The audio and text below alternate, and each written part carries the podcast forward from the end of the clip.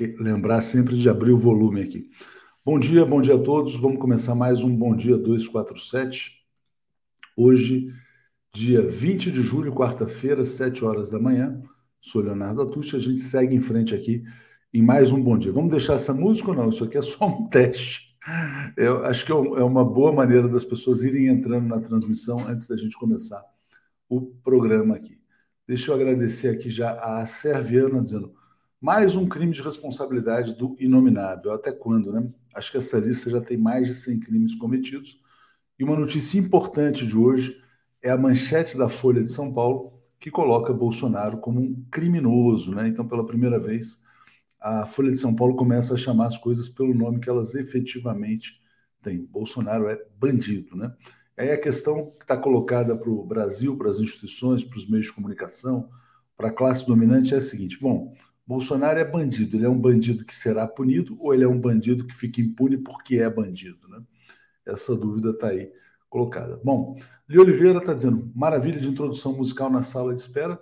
E essa música de introdução na sala de espera, a gente pode botar 5 minutos, 10 minutos, 15 minutos, 20 minutos, que é o tempo das pessoas já deixarem a transmissão ligada, compartilharem. Eu tenho botado 5 minutos, mas podemos colocar mais. Né? E aí a gente vai variando as músicas tem muita música disponível, né, que a gente pode colocar é, sem nenhum tipo de infração de direitos autorais. Se tiver aprovado, vamos em frente. A Folha abriu os olhos, diz o Manuel Gonzalez. Só que aí eu queria fazer uma colocação para vocês. Né? Quando a Folha, bom, a Folha sempre soube que o Bolsonaro é bandido, né? não descobriu na segunda-feira depois daquele discurso. Um cara que defende tortura, que é um crime imprescri... imprescritível, né? evidentemente, já era bandido há muito tempo, antes mesmo de ser candidato à presidência da República. Será que nós não temos que abrir os olhos também? Será que não tem alguma operação em curso? Será que essa candidatura do Bolsonaro não vai ser impugnada? Comecei a ficar desconfiado disso. Será que ele também, será que o Bolsonaro também não esticou a corda demais para abrir algum tipo de negociação com a chamada classe dominante, com a burguesia, com as elites? Será que ele não quer uma saída honrosa? Será que ele não quer um mandato vitalício de senador para ficar com foro especial e não disputar a reeleição? Né? A vitória dele na urna é inviável. Tentar o golpe de Estado, ele não tem nenhum apoio. Né? Quer dizer, essa, se essa foi a cartada dele no, na segunda-feira, na reunião com os embaixadores, ele se estrepou. Né? Então, como diz aqui, ó, Paulo Mendonça de Oliveira, o Brasil inteiro sabe. Bolsonaro é criminoso, né? Aqui é a manchete da Folha de São Paulo, que bonitinha. Bolsonaro cometeu crimes em discurso, né? E a sociedade brasileira vai fazer o quê? Vai deixar o criminoso desgovernar o país ou vai fazer algo, né? Ou será que também não estão buscando a saída dele para tentar a última, né, a, a última cartada da terceira via? Então acho que a gente tem que ficar esperto Hoje tem editorial no Globo, tem editorial no Estadão, todo mundo querendo fora Bolsonaro, dizendo que ele desonra o Brasil, tem que ser caçado, impugnado, né? É... Júlio Beraldi, senador, ele não pode mais. Eu digo, mas não é candidatar, não. Tô, o que eu estou dizendo, Beraldi, é uma coisa assim, tipo um projeto do Arthur Lira, é, que todos os ex-presidentes, a partir de, sei lá, 2019, tem mandato vitalício de senador, algo desse tipo, né? Porque no Brasil pode tudo, não tem mais lei, né? Não tem instituição funcionando. Então, na verdade, ou pelo menos algum acordo que garanta que eles não vão, que eles não podem, que, que eventualmente eles não peguem uma cadeia braba, né? Depois da, da presidência, né? É, Manuel Gonzalez, Léo, o Paladino é muito bom, está querendo tirar você do Léo ao quadrado. Ó, o Paladino já me tirou do Léo ao quadrado, já me tirou do programa com Fernando Horta, vai me tirar do programa com Gustavo Conde hoje. Essa juventude não, não respeita nossa, nossos cabelos brancos, né? Que é impressionante. Carlos Augusto, algo de podre, não é só o fascista. Quem será a próxima escolha difícil? Muito estranho, quantos crimes, né? Muita coisa acontecendo. Vamos ficar ligados. A Maria do Socorro fala assim: não dá ideia, Léo. Olha, mas eu vou te falar, eu não preciso dar ideia nenhuma para os golpistas brasileiros. Em geral, eles estão quatro, cinco anos na nossa frente. A gente tem que tentar só descobrir quais são as ideias sinistras que eles estão tramando, né? É, e o Afonso coloca assim: ó, deixa o traste se destruir sozinho. depois passadas as eleições, cadeia nele toda a sua corja. Não vale a pena impugnar. Esse é um tema que eu vou trazer hoje para a gente debater aqui com o Paulo e com Alex. Né? É, a Cleusa está dizendo: o maior ladrão está aí disputando a eleição. Imagino que esteja falando do Bolsonaro, né? Mas se não for o Bolsonaro a quem você se refere, você seja mais específica para a gente saber se você pode aqui ficar aqui no nosso chat ou não, né? É, bom, a gente colocou aqui uma pesquisa, é, cabelo branco, Leonardo, da brincadeira, né? Não respeita a nossa careca, né? É, bom, botei uma enquete no ar também, só para vocês, não necessariamente só para os cearenses, mas acho que é interessante, né? Quem deve ser o candidato ou candidata do PT no Ceará? Uma notícia importante do dia de ontem, da noite de ontem, o Partido dos Trabalhadores confirmou o fim da aliança com o Ciro Gomes, com o PDT no Ceará. Então, tem três possíveis candidatos, né, que são José Ayrton, José Ayrton, Luiziane Lins, José Guimarães. E, um eventual, e uma proposta polêmica, que é um eventual apoio ao Eunício Oliveira, que seria candidato do MDB, com apoio do PT ao governo do Ceará, mas algumas pessoas dizem que é um apoio muito pesado. Né? Então, está aí colocado na enquete, depois a gente traz o resultado também. Vamos trazer aqui o nosso querido Zé Reinaldo. Vamos lá. O comentário de Zé Reinaldo. Bom dia, Zé Reinaldo Carvalho, tudo bem? Bom dia, Léo. Bom dia, comunidade. Tudo bem? 20 de julho. Zé, você gosta de música? Você acha que a gente deve começar o bom dia com uma musiquinha ali na sala de espera? O que, que você Ah, é ótimo. Música suave assim, para começar o dia, muito bom. O pessoal vai acordando, né? Cinco minutos antes, talvez dez. Vamos pensar, vamos pensar, porque depois, para quem entra na transmissão depois, pode ficar muito longo, né? Mas que música é essa que não acaba? Mas sempre dá para mover ali e chegar no ponto da transmissão. Zé Reinaldo, o que, que você nos destaca hoje no dia 20 de julho? Bom, hoje é o dia do amigo. Então é uma data importante e é... abraços para você. Igualmente a todos os amigos e amigas. Bom, além disso, é o dia em que o homem pisou na Lua pela primeira vez, 20 de julho de 1969. Então, registrar essa efeméride é importante, porque marcou uma etapa é, importante do desenvolvimento científico. E hoje vai longe aí a, a corrida ao espaço, né? Falando em amizade, né, Zé Reinaldo? Eu acho que aqui a gente tem uma relação com um público muito interessante, que é uma relação de amizade também, é uma relação que extrapola, né? Quer dizer, é uma. Como é que eu diria? Uma relação, né? Emissor de mensagem receptor. O público aqui é co-criador do conteúdo da TV 247, então é muito interessante. E nós nos conhecemos, né, muitas vezes, por meio dos encontros, e lembrando que hoje tem o lançamento do livro do Rodrigo Viana na Associação Brasileira de Imprensa. Todo o pessoal do Rio de Janeiro está aí convidado. Né? A partir das 16 horas vai ser muito interessante.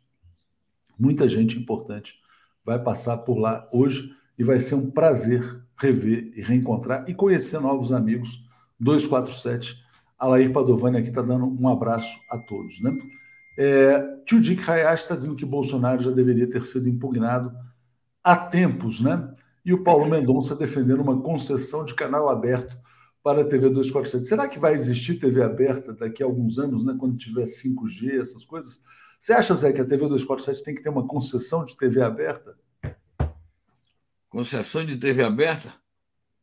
Alguém colocou aqui no Superchat, concessão de TV aberta para a TV 247. É, eu, eu confesso que eu não pensei no assunto, então não saberia dizer, mas se é um direito, é, acho que a gente deveria, e houver condições, técnicas para isso, é, vamos conquistar esse direito. Se for. Muita areia, muita areia para o nosso caminhãozinho, Zé. Vamos lá. É, Lia está dizendo o seguinte: ó, já sinto falta do sambinha. Depois a gente volta com samba aqui também. Zé, vamos começar então pela Colômbia. Uma escolha muito interessante feita pelo Gustavo Petro para sua embaixadora nas Nações Unidas. Então, passo para você comentar essa notícia. O nome dela é Leonor Zalabata. Zalabata é importantíssimo porque se trata de uma mulher, uma líder indígena, uma defensora dos direitos humanos, e esse tema vai estar muito presente na agenda colombiana. Sempre esteve, mas os direitos humanos lá não têm sido respeitados, e como a agenda de aplicação dos acordos de paz vai voltar com certeza à ordem do dia, dentro dos acordos de paz, o tema da preservação dos direitos humanos é essencial. Vamos recordar que é, frequentemente ocorrem assassinatos de ex-combatentes da guerrilha, de líderes sociais, e os acordos de paz prevêem exatamente o contrário, prevêem a proteção dos direitos dessas pessoas, inclusive a sua é, participação é, na vida civil normal, na vida política, é, na vida social, e, portanto, ter uma representante desse quilate na, nas Nações Unidas, acho que vai ser um mecanismo de interlocução é, bastante bom para a Colômbia, para o governo do Petro, com setores da comunidade internacional que tem a mesma preocupação. O Petro está seguindo esse caminho de ampliar bastante a constituição do seu governo, é, levando em conta, inclusive, esses cargos de natureza internacional. Ele entregou, por exemplo, a embaixada da Colômbia nos Estados Unidos a um, um político oriundo de um partido do centro, que inclusive o enfrentou na campanha eleitoral. Então, acho que isso é bom para é, mostrar a pluralidade do governo e assegurar a governabilidade. Certamente. Não, é importante, né? Quer dizer, a, a nova cara que a Colômbia está mostrando ao mundo, uma vice-presidente negra, uma embaixadora na ONU, indígena, né? Muito importante. Deixa eu agradecer ao Daniel Andrade aqui, defendendo que um, conjunto de canais progressistas tem uma concessão aberta e também de rádio, e ao Paulo Pamplona Frazão. É, Wilkins Jegue estava dizendo: ó, muito caro manter um canal, uma concessão aberta, tá bom do jeito que tá. Eu tendo a, a concordar também. Tio Dick Hayashi está dizendo: amo vocês, conheci a Tereza pessoalmente. Li Oliveira está dizendo: ó, daqui a 20 anos tudo será por telepatia. É, aqui, Júlio Beraldo, não coloquem Anitta de manhã. Alair Padovani apoiando. Carlos Augusto dizendo militarização do espaço é muito preocupante. Você falou do dia da, da Lua, né? E o Ricardo Cristão dizendo: Sun Tzu explica o comportamento de Bolsonaro. Comportamento aparentemente caótico é apenas encenação. Ele atua de forma planejada e suas ações nunca foram caóticas. Seguem uma tática pensada.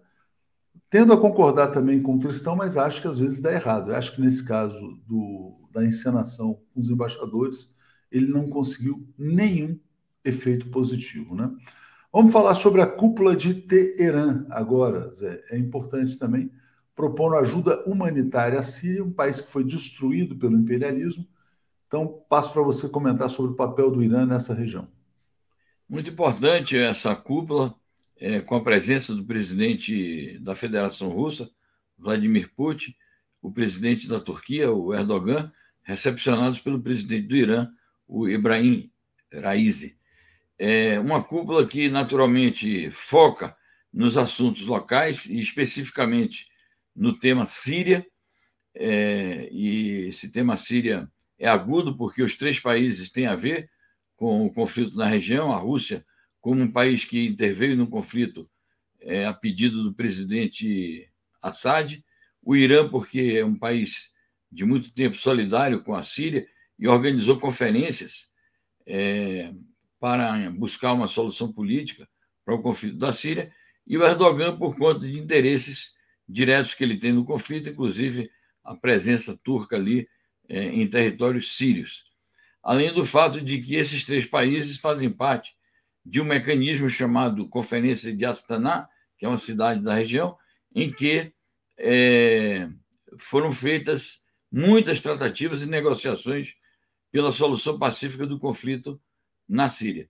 Eles estão agora é, reforçando a necessidade de guerra ao, ao terror, ou seja, continuar é, a luta contra aquele chamado Estado Islâmico e tomando medidas também para afastar a presença de tropas americanas ali, porque os Estados Unidos participaram, de alguma maneira, do conflito, é, sob o pretexto de ajudar a afastar o Estado Islâmico, mas não foi a convite do governo sírio. Então, a, entre as resoluções desse encontro de cúpula hoje no, no Irã, é, consta também a questão do, do afastamento dos Estados Unidos. E, além de tudo, uma ajuda humanitária direta à Síria para que ela se reconstrua e resolva os imensos problemas sociais decorrentes desse conflito que já dura mais de uma década e que, de fato, destruiu o país. Zé, tem muitas notícias aqui que a gente vai comentar sobre a crise europeia. É, Ana Luísa dizendo antes aqui, ó. Bom dia, Léo Zé. Preocupada com a notícia de que Estados, os Estados Unidos vão financiar cursos de inglês para indígenas visando expandir o seu potencial de liderança. É, os americanos lá, os estadunidenses estão de olho na Amazônia, não é de hoje, é de muito tempo, né? Então, evidentemente, eles podem querer se apropriar da questão indígena, que é importante, para se apoderar também de recursos naturais brasileiros, né? Ali está dizendo jazz na espera, sambinha na introdução aqui, dizendo. É, queria é, te passar para a gente comentar sobre a inflação no Reino Unido, a maior em 40 anos, quase dois dígitos, é, né, 9,4%. E não adianta dizer que é a inflação do Vladimir Putin, né, Zé? Exato. Então, lá no Reino Unido, como em toda a Europa, também está tudo caro, né? Os preços subindo vertiginosamente, uma inflação galopante, como você já assinalou, a maior em 40 anos, e consta que, em face disso, o Banco da Inglaterra, que é o banco central deles, é, deve promover um aumento de meio ponto percentual na taxa de juros, que é também considerado algo inusitado para os padrões da economia é, britânica. Isso só mostra o avanço da crise econômica ali na, no Reino Unido e em outros países europeus. O Reino Unido já se retirou da União Europeia, mas o Banco Central Europeu também está cogitando promover um aumento na taxa de juros, porque a inflação graça em vários países membros. Então, isso é um efeito de uma uma crise econômica e financeira nessa região do mundo, e, de fato, não é o, o conflito na Ucrânia o fator exclusivo é, que determinou isso. Eles têm que pensar também nas políticas que têm adotado, inclusive as políticas que adotaram sobre o conflito ucraniano, é, são contraproducentes e prejudicam as próprias economias. Se eles tivessem adotado outro caminho é, para o conflito ucraniano, é, essa inflação não estaria atingindo de maneira tão severa os lares dos seus cidadãos. A causa principal da inflação no Reino Unido e em vários países europeus são as sanções impostas contra a Rússia. Né? Zé Ricardo dizendo: em curso uma situação de caos e extrema insegurança social, articulada com o Partido das Forças Armadas, um trunfo para negociarem uma PEC para se blindarem contra todos os crimes desde a pandemia. Os militares não controlaram a transição para a democracia? Será que eles, desmoralizados, não vão propor uma negociação para o fim desse caos no Brasil? Eu não duvido de nada. Então, acho, quando a gente vê a Folha de São Paulo chamando o Bolsonaro de bandido na capa, acho que tem aí, pode estar em curso uma negociação qualquer, é, que a gente ainda não tem pleno conhecimento. Né? Na Itália, Zé, a, a crise também é muito decorrente de inflação, mal-estar social, insegurança tal é, houve a renúncia do Draghi, aí um apelo para que ele permanecesse, agora ele quer unidade dos partidos. Explica para a gente. É isso, é uma crise social profunda, crise econômica, e apareceu lá no parlamento a semana passada uma moção é, de desconfiança do governo. Um dos partidos, é, membros da coalizão, que é esse movimento Cinco Estrelas, votou contra o próprio governo, é, diferentemente dos demais partidos conservadores, que pertencem à coalizão governamental, e isso foi tomado pelo Mário Draghi como motivo para pedir a demissão.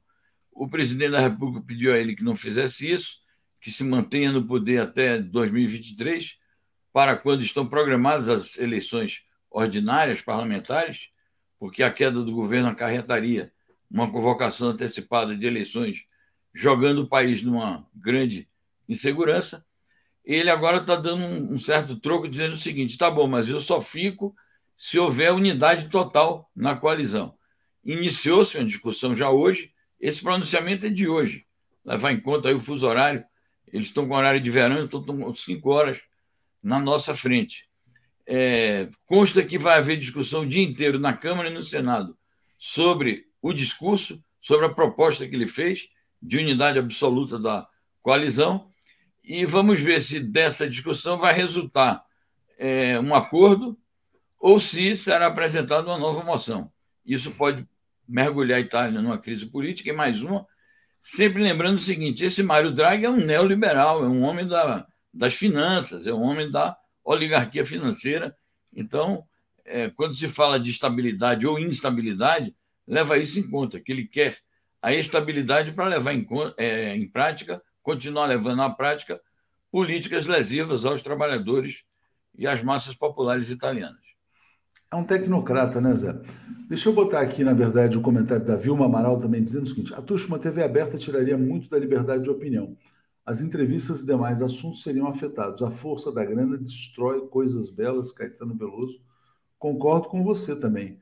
Eu acho que a grande liberdade da TV 247 é consequência do seu modelo de financiamento, ou seja, da sua independência financeira e da sua não dependência de grandes patrocinadores. Né? É, ela se mantém graças aos assinantes e à publicidade programática, que é a publicidade que vem automaticamente sem que a gente tenha qualquer relação com assinante A, B ou C.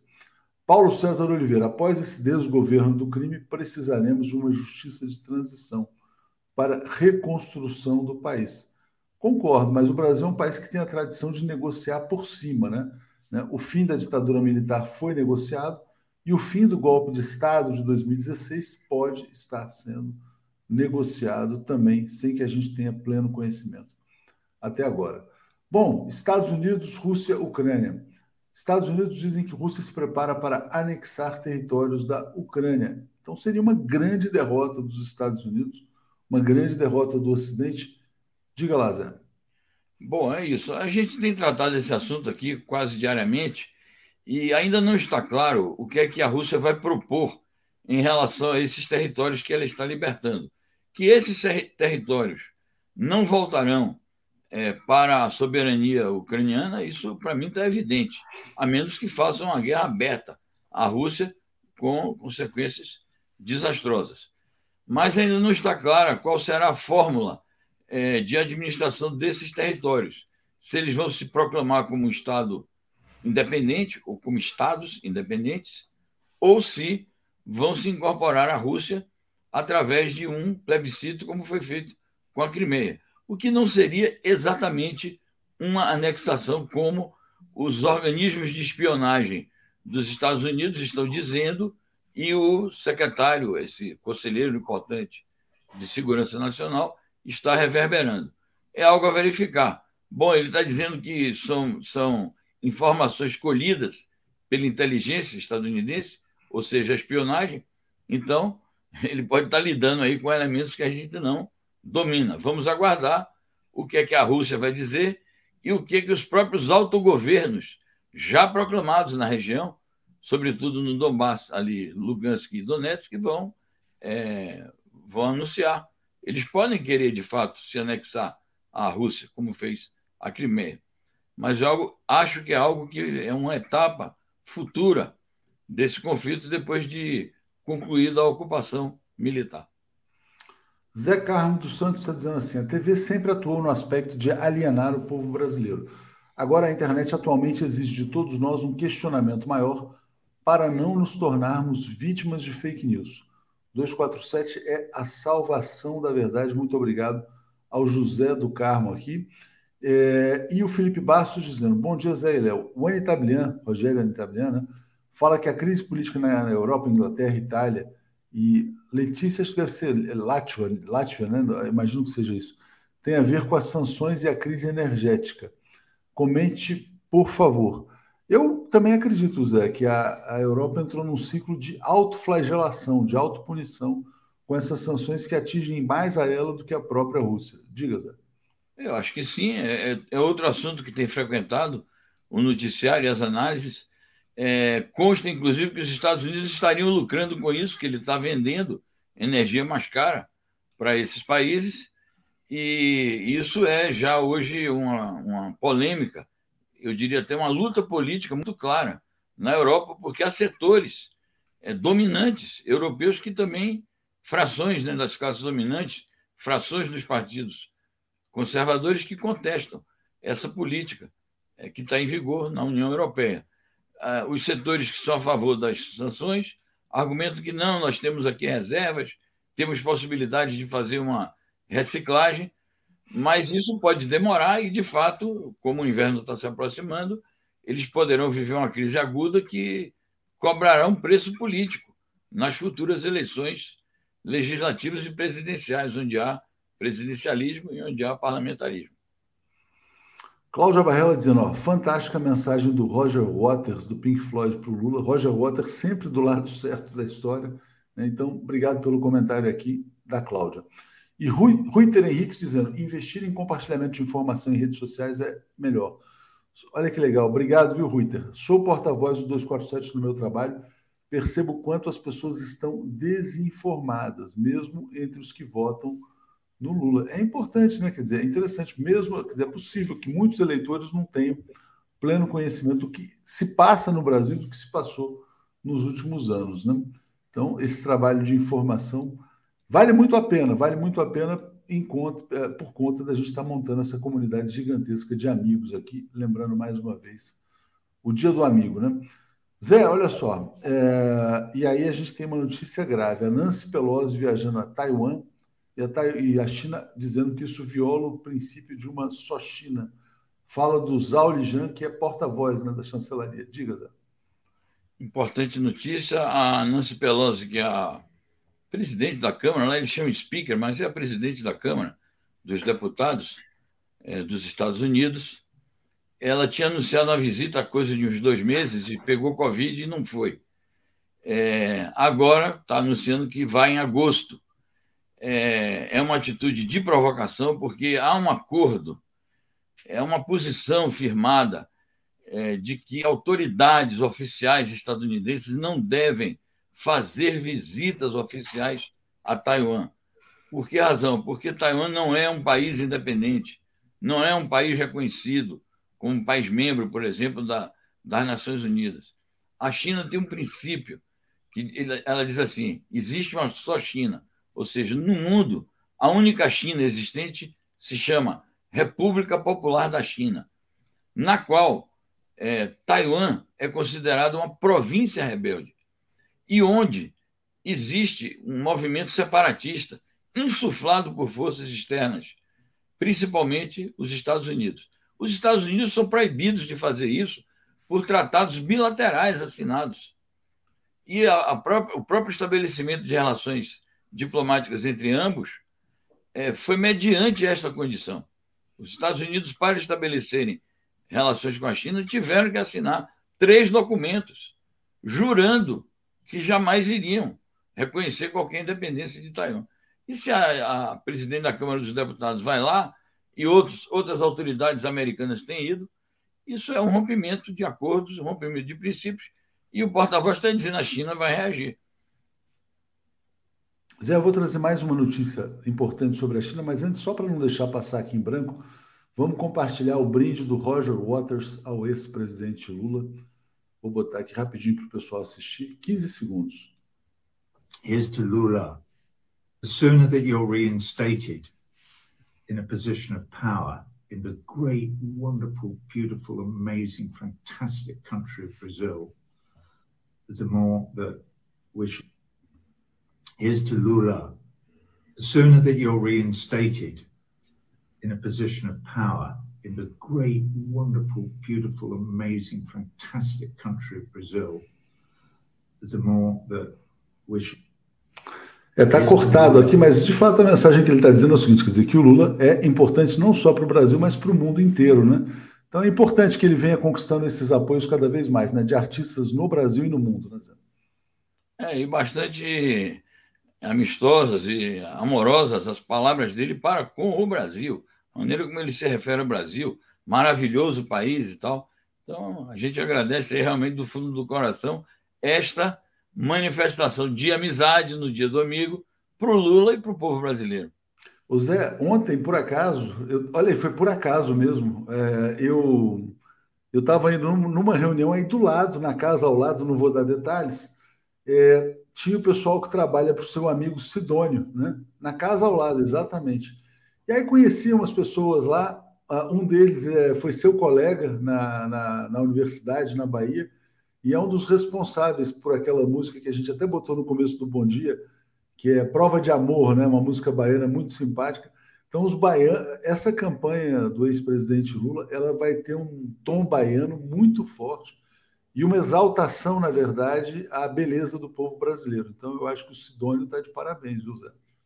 É, o Sidônio e seu parceiro inseparável Carlinhos, que é um, um texto primoroso. Foi o Carlinhos que eu conheci. Foi o Carlinhos que mandou um abraço para você. O Carlinhos tem um texto primoroso, é um, é um talento assim incomparável na publicidade. É, então. O, mas o Carlinhos estudou economia, ele estava me dizendo. É. Então, ele, foi, então ele, foi... ele foi mais amigo, pessoalmente, mais ligado ao meu irmão, que é de uma geração um pouquinho depois da minha. Dois, é, três anos depois disso, na juventude conta. Carlinhos, inclusive, falou do seu irmão. Esse Carlinhos realmente é um talento, viu? Vou te falar. Vai vir muita coisa boa nessa campanha do ex-presidente Lula. Agora, última notícia aqui, rapidinho, antes de a gente chamar o Paulo e o Alex, que é uma entrevista que o Henry Kissinger, aos 99 anos de idade, concedeu a Bloomberg está dizendo que a Guerra Fria entre Estados Unidos e China pode provocar uma catástrofe mundial. Zé. É, isso é uma confirmação daquilo que a gente acabou de comentar é, quando nos referimos à notícia sobre Taiwan. E o Kissinger sabe o que diz, porque ele foi o construtor das relações bilaterais entre os Estados Unidos e a China no começo dos anos 70. Ele foi o grande mentor dessas relações. E, malgrado o seu conservadorismo, o fato dele ser uma autoridade incontestável do Partido Republicano e do establishment imperialista estadunidense, ele é realista, ele compreende os, os, os processos políticos e geopolíticos. E, portanto, esse conselho de, dele para o atual governo americano, ele critica outros anteriores também, devia ser levado em conta de que não vale a pena é, levar adiante as últimas consequências um ambiente de tensão se chama de Guerra Fria ponto 2, mas é um ambiente de tensão com a China. Ele até diz, ó, oh, bem que se lute contra a hegemonia, mas ele também sabe que a China não tem pretensões hegemônicas. E, portanto, ele adverte, olha, isso aqui vai levar a um desastre, vai provocar uma catástrofe mundial, e ele compara com o, ambiente político, naturalmente guardadas as proporções da Primeira Guerra Mundial. Muito bom. Zé, obrigado. Boa quarta-feira para você. 10 horas temos aí um encontro com você com o professor Lejane. Vamos em frente. Valeu. Exato. E desejar sucesso para o evento no Rio de Janeiro para o lançamento do livro do meu camarada Rodrigo Viana. Obrigado, Zé. Forte abraço. Um abraço. Alex Sonic e Paulo Moreira Leite. Bom dia, grande dupla. Paulo Moreira Leite. Bom dia, Alex. Bom dia, Paulo. Tudo bem? Bom dia, tudo bem? Bom dia, Atushi. Bom dia, Alex. Bom dia a todos e todas da, todas da TV 247. Bom dia, Alex. Tudo em paz? Bom dia, bom dia, Léo. Tudo em paz? Bom dia, Paulo. Bom Vamos dia a todo mundo. Felipe Bastos tem toda a razão. 247 está devendo ir a Belém do Pará, com certeza, né? A gente tem que retomar esses encontros. Quem sabe? Vamos ver como é que vai ser no Rio de Janeiro hoje, daí a gente organiza os próximos, né? É, Paulo, você colocou na pauta que nunca foi tão grande o repúdio interno ao Bolsonaro e ao bolsonarismo. Né? Parece que tem algo se movendo aí nas profundezas, nem, já na superfície, na verdade, né? É. É, do poder aqui no Brasil. Essa capa da Folha de São Paulo me pareceu bastante emblemática. Né? A Folha está chamando o Bolsonaro de bandido na sua manchete principal. Então, passo para você já falar a respeito disso. É, a Folha de São Paulo faz um editorial, né? Uh, presidente golpista e se a gente for examinar o que está acontecendo nos últimos dias, realmente quer dizer, existe um conjunto de manifestações importantes de uh, entidades, de personalidades, assim, uh, em, em, vários setores, né? Por exemplo, uh, uma contabilidade diz que já existem 101 processos na justiça contra Bolsonaro. Isso não é pouco, isso é um sinal de um presidente assim que está assim cercado está sendo acompanhado, vigiado, e que tem cometido, e cujas faltas estão sendo acompanhadas e denunciadas. Né? recentemente, o Celso de Mello, que é ministro aposentado do STF, é um porta é, e é um cidadão habitualmente comedido, discreto,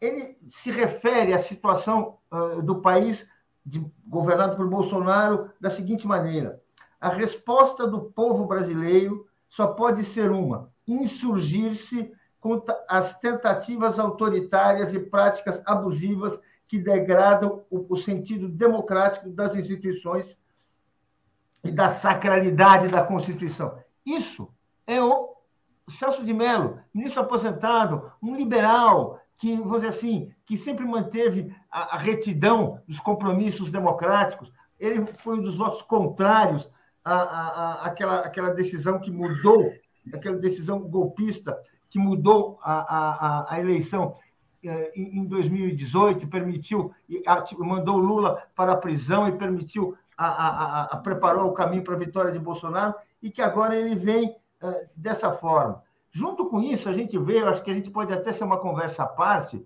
essa manifestação da Embaixada Americana, que é da Embaixada Americana porque é a embaixada que divulga os documentos, mas é uma manifestação total de defesa cabal, sem, sem reparos do sistema eleitoral brasileiro. Ou seja, mais um isolamento do Bolsonaro. Então a gente está vendo que existe Paulo, assim. Fala. Deixa eu só te pedir licença aqui, cara, para a gente fazer, e Alex também, é o seguinte: acaba de chegar uma notícia aqui bastante grave, que eu estou estarrecido. Vou botar na tela porque a gente vai discutir em detalhes o caso do Bolsonaro, mas eu não queria. Acabei de passar para ser manchete no 247. Isso aqui é chocante. Olha só, agora, nessa manhã, diretor encontrado morto na sede da Caixa Econômica Federal. Era o diretor que vinha chefiando a investigação sobre assédio sexual e assédio moral do Pedro Guimarães, Sérgio Ricardo Faustino, o nome dele, né? E a causa oficial é suicídio, né? Mas então é mais um personagem suicidado ou que se suicidou, né? Não podemos cravar no governo Bolsonaro Sete horas da manhã, então está confirmado, encontrado morto dentro da sede do banco. É, Alex, não sei o que comentar sobre isso, passo para você, para o Paulo, depois a gente retoma as nossas notícias. Diga lá, Alex. Não, isso aí não dá para comentar, né? Isso aí dá para noticiar, depois vamos ver o que, que é. Quer dizer, eu acho que não dá para comentar. Eu não sei, não, sei o nome do cara, não sei. tem que dar notícia. A primeira coisa é essa, tem que informar. Aí depois, né? Depois a gente vai ver. Claro que é uma coisa gravíssima, né, etc. Mas eu acho que por enquanto tem que noticiar. Você está É, vamos, vamos, esperar, vamos esperar para ver o que, que é, vem né, de claro. apuração. Mas realmente assim, o cara que está apurando o Pedro Guimarães aparece é. morto. Né? É, dentro da sede do banco. Como o outro lá também de Foz do Iguaçu, que caiu do viaduto, são coisas gravíssimas, né? coisas chocantes e trágicas. Né? Exatamente. Diga, Paulo. Bem, de qualquer forma, concordo, temos que apurar, temos que investigar, mas não custa reparar, nesse momento uh, uh, uh, trágico que o país atravessa, personalidades ligadas a episódios graves do bolsonarismo, dois, já ocorrem nesse universo, já ocorrem dois suicídios. Vamos ver o que se trata, mas não vamos deixar de registrar. Dois suicídios não é sempre que acontece. Suicídio, a gente sabe o caráter trágico dessa, de, um evento desses, convém prestar atenção e não deixar que isso aí vá se perdendo. Porque às vezes vai se perdendo, ninguém investiga, trata como depressão individual, como não sei o quê, é bom prestar atenção. Porque, vamos dizer assim, como, dada a, a, a, a importância desses personagens para a crise do governo, a gente não descarta várias tentativas de ir jogando pacientemente os cadáveres para debaixo do tapete, né? É muito cadáver no governo Bolsonaro, né? Praticamente, assim, independente das circunstâncias, né? Praticamente uma morte por dia ou por semana, né? A gente vai até esquecendo, né? Porque você tem um dia o Genivaldo, no outro dia o Bruno, no outro dia o Dom Phillips, no outro dia, enfim, Marcelo Arruda, agora o diretor da Caixa, depois o segurança. Quer dizer, as pessoas estão dizendo aqui, ó, bolsonarismo mata e esse governo cheira a morte. Mas isso se comunica. É Paulo e Alex, com isso que o Paulo vinha dizendo, né? O repúdio ao Bolsonaro está se tornando uma coisa insuportável. Então, passo para você, Alex, falar sobre essas reações que estão surgindo na sociedade brasileira. Bom, é o seguinte: é, é, é, quem deu essa ideia desse briefing realmente é, ganhou a, o, o troféu, a ideia mais idiota do governo Bolsonaro. Né? Ele queria, pretendia alguma adesão de alguém, ele só conseguiu perder aliados, não é? é para mim, para mim ele perdeu a reeleição anteontem. Ele perdeu. É, não, ninguém, o Centrão ficou calado, mas não apoiou, não elogiou, ninguém elogiou o que o Bolsonaro fez. As, os, os, os chefes das, das três forças foram convidados, mas não compareceram. Então você vê que não é, não tem esse negócio, eu sou o comandante em chefe. Não. O Bolsonaro chamou os comandantes, os comandantes não foram. Os comandantes não foram. Não, não, não, não, não vamos trair a pátria.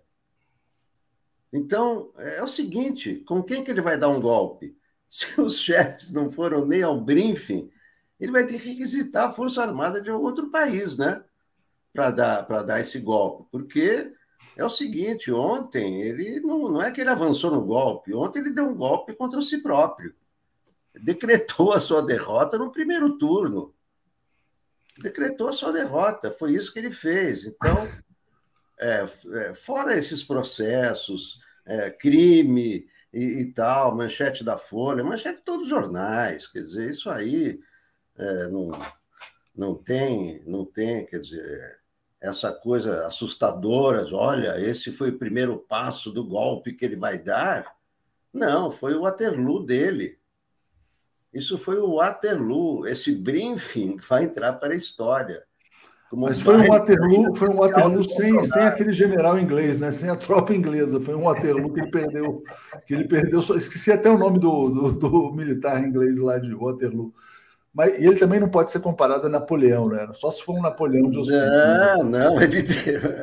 não. Acho que é o Wellington, se eu não me engano, o cara lá Wellington, de sim, claro. Wellington. Foi o Wellington. Foram, foi o, o, o, é, o Napoleão na, na é, em Waterloo lutou contra a Inglaterra e a Alemanha, claro que perdeu, né? Você não ganha de dois exércitos ao mesmo tempo, né? Então a retaguarda do Napoleão foi alvejada. Exatamente. E ele perdeu, foi embora para o exílio, né? E esse é o Waterloo do, do, do Bolsonaro, que nunca foi Napoleão, mas tem ah. o seu Waterloo. Mas falando, falando Paulo, falando é. Paulo e Alex sobre essa questão da uh, desse, vamos dizer assim, dessa morte política do Bolsonaro, com, essa, com esse evento de segunda-feira, tem uma, uma questão que está muito bem colocada aqui pelo João Carlos. Eu vou ler o comentário da Míria também, pedindo um encontro na Bahia.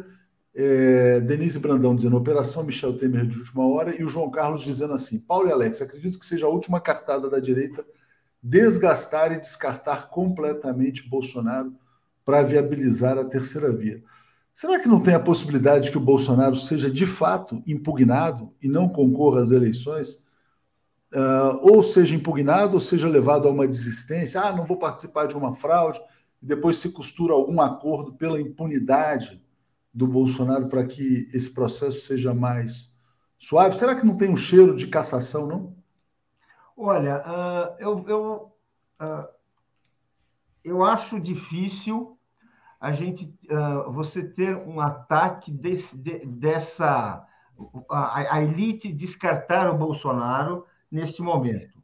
Não existe, por enquanto, uma alternativa viável para prosseguir. E o próprio Bolsonaro, eu acho que ele é uh, uh, ele tem uma, uma formação, uma concepção que é aquilo que aquilo que eu sempre comparo a Hitler e eu acho que a comparação continua válida o Hitler, até o, até o último momento, ele continuava, ele continuava dizendo que ele se recusava a assinar acordos de paz, se recusava uma rendição, ele, enfim, até que ele, eh, ele se matou com auxílio do Goebbels.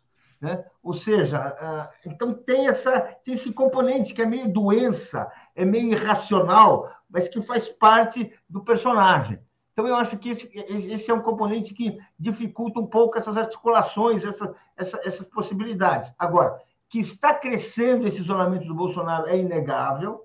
Agora, você tem razão também no seguinte: o, o, o, toda vez que, que se avizinha, a, a, a, fica clara a vantagem do Lula, a sua, a sua, a sua hegemonia, a, a força da sua candidatura, a gente vê por parte da mesma elite que em 2018 impediu que ele fosse candidato, volta a dizer, a apontar uma criminosa equivalência entre Lula e Bolsonaro, dizer que eles são radicais e, e, igualmente ruins para o país, cada um de direita, outro de esquerda. E isso aí mostra que ele certamente, qualquer operação para tirar o Bolsonaro vai levar uma tentativa, que eu não sei se é possível, eu não sei se é viável, porque cadê esse personagem, para você ter uma segunda candidatura. A chamada terceira via, né? Terceira via. Bom, eu botei aqui o artigo que foi publicado no Estado de São Paulo pelo advogado Nicolau Cavalcante, defendendo a cassação da candidatura pelo TSE. Ontem coloquei também uma proposta aqui do Luiz Costa Pinto, que ele tinha escrito no Twitter, dizendo que o próprio registro do PL pode ser cassado. E a gente publicou um vídeo no canal Cortes 247, em que o Valdemar Costa Neto defende a urna eletrônica. Alex, já te passo a palavra aqui, vou ler o comentário do Kaique Butler dizendo o seguinte: Bolsonaro não está preocupado com reeleição, né?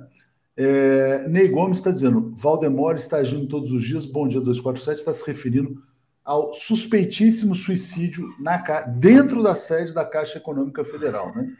Eliésio Aquino está dizendo: ó, Bolsonaro será caçado e a disputa da presidência será entre Ciro e Lula. Alex, você vê alguma possibilidade de cassação da chapa do Bolsonaro ou de desistência?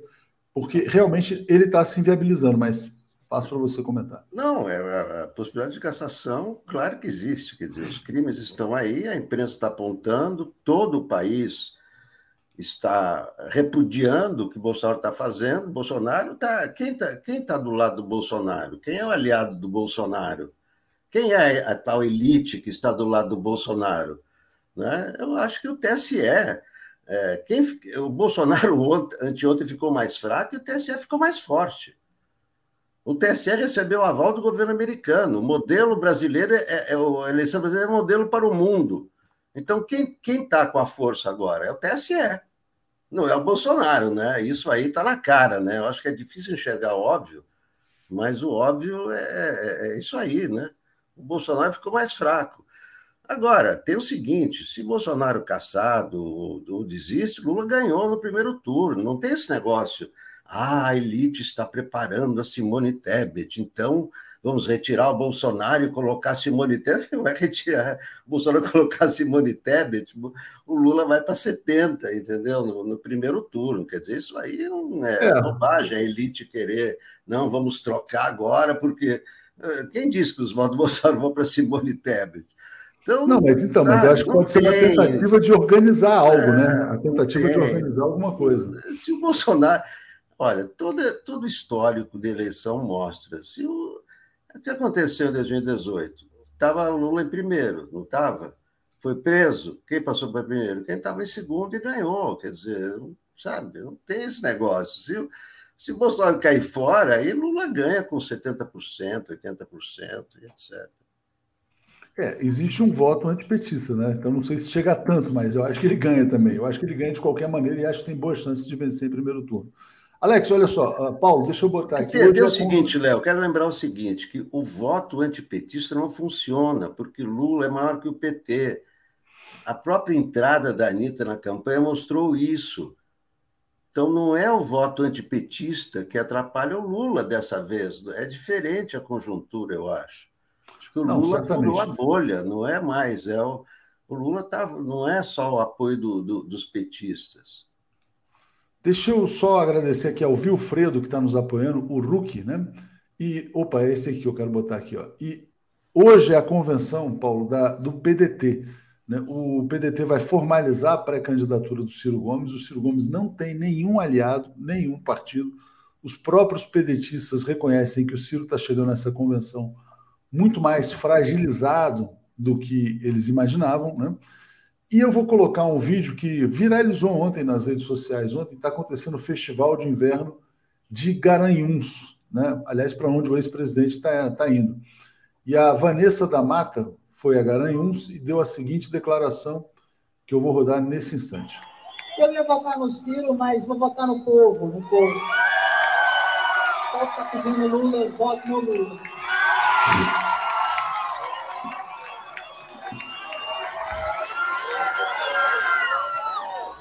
O que fez a Vanessa da Mata é exatamente, na verdade, a lógica do voto útil, né? Está dizendo, ó, eu ia votar num cara, esse cara tem pouca chance, vou votar naquele que o povo está pedindo e declarou o voto no ex-presidente Lula. Como é que você vê a convenção do PDT e a tendência de voto útil, Paulo? E a importância também, né? Olha, eu, a, tendência hoje é claramente uh, os melhores, os autênticos eleitores do PDT, cuja sigla carrega a chama de Leonel Brizola e por isso tem uma força, por isso existe, tem esse, essa, essa, essa certa quantidade de, de, voto, de intenções de voto. Bem, esses estão vendo, como a Vanessa da Mata e outros, estão vendo que o caminho é apoiar o Lula. Eu acho que é isso. Então, vamos dizer assim, a indicação do Ciro como candidato presidencial, que é o que vai, que vai acontecer, é, é, é, é insignificante só teria alguma, alguma, algum, algum significado se houvesse uma alteração de peso na, ah, na, na, nas candidaturas presidenciais. No caso do Lula, que é uma candidatura sólida, consolidada, que avança assim para, uma, para uma, um triunfo, mas não custa lembrar que eleição, é, é, treino é treino, jogo é jogo, pesquisa é pesquisa, voto é voto. É só no dia da apuração que, de fato, tudo isso se confirma, tudo isso vira verdade e vira poder. Até lá, são projeções. A questão é que o Bolsonaro está muito fraco. E essa fraqueza do Bolsonaro é, certamente desperta é, em setores da sociedade brasileira que não querem o Lula de jeito nenhum alguma possibilidade de apoiar o Ciro Gomes. E não vamos esquecer, o Lula ele, ele, ele tem uma força maior que o PT, ele, é ele, ele tem essa unanimidade nacional, essa, essa, essa, esse, essa força nacional, mas existe um setor da sociedade brasileira que tudo que não quer é o Lula, porque sabe que o Lula pode realizar reformas, contra-reformas, pode desmontar aquilo que em cinco anos foi um golpe de Estado que transformou o Brasil num país que era um país que marchava para o desenvolvimento, marchava para a soberania, para virar um país lacaio, um país subjugado, um país em que assim está tá tudo assim sendo tra transformado em mercadoria. Então, qualquer esperança de manter isso vai ter setores da elite brasileira que vão fazer uma nova aposta. Exatamente. Bom, deixa eu ler comentários aqui. Olha só. Mãe do Trio está dizendo, impugnado? Não, tem que perder a eleição. Estou com estopa. Isso fortalece a terceira via. Chamem o estopa. Não, o Estopa está aqui todos os dias, né? Kaique Butler, as armas estão ao lado de Bolsonaro. Renata Genovese, convidem o Dimitri, que foi no canal do Anitablian. Ney Gomes dizendo, Valdemar está tumultuando para negociar uma saída com o perdão dos crimes dele e dos filhos. Não precisamos ser gênios para entender isso. Abraço 247. Eu tenho essa mesma percepção do Ney. E o Fernando está dizendo: Estados Unidos mais Folha de São Paulo mais Estado de São Paulo é igual a golpe. Não sei como. Olha, uma fórmula de um golpe seria mais ou menos o seguinte: quer dizer, a cassação barra impugnação do Bolsonaro agora, ele se vitimiza, sai atacando as instituições, e aí depois eles têm três meses para retomar a Lava Jato, fazer um mega escândalo contra o Lula e tentar, de alguma maneira, manipular a eleição. É uma operação dificílima, né? mas né, eles podem estar no desespero para tentar algo. Alex, como é que você vê a convenção do PDT no dia de hoje com esse isolamento, né? É, e também esse, esse movimento de voto útil já, se, já acontecendo. Né? Bom, isso aí, é, convenção, é, Ciro Gomes, é, candidato solteiro, né? aconteceu em 2018 também. Né? O Ciro Gomes está. O espaço para o Ciro, o espaço aéreo para o Ciro Gomes está fechado, a conta é fechado para a Simone Tebet. O, o, Ciro só continua porque pode acontecer alguma coisa lá para frente, né? Não se sabe, né? O futuro, né? Então, por isso que ele continua. Ele não, né? Se, é, se ele não fosse um político, o político sempre acha que né, pode acontecer alguma coisa e, e virar o jogo. É por isso que ele continua, né? Ele diz, não, já estou aqui mesmo e tal, né? É, vou desistir agora, desistir para ele vai ser pior, mas o, os eleitores, né, os eleitores é que vão ditar o, o ritmo, né?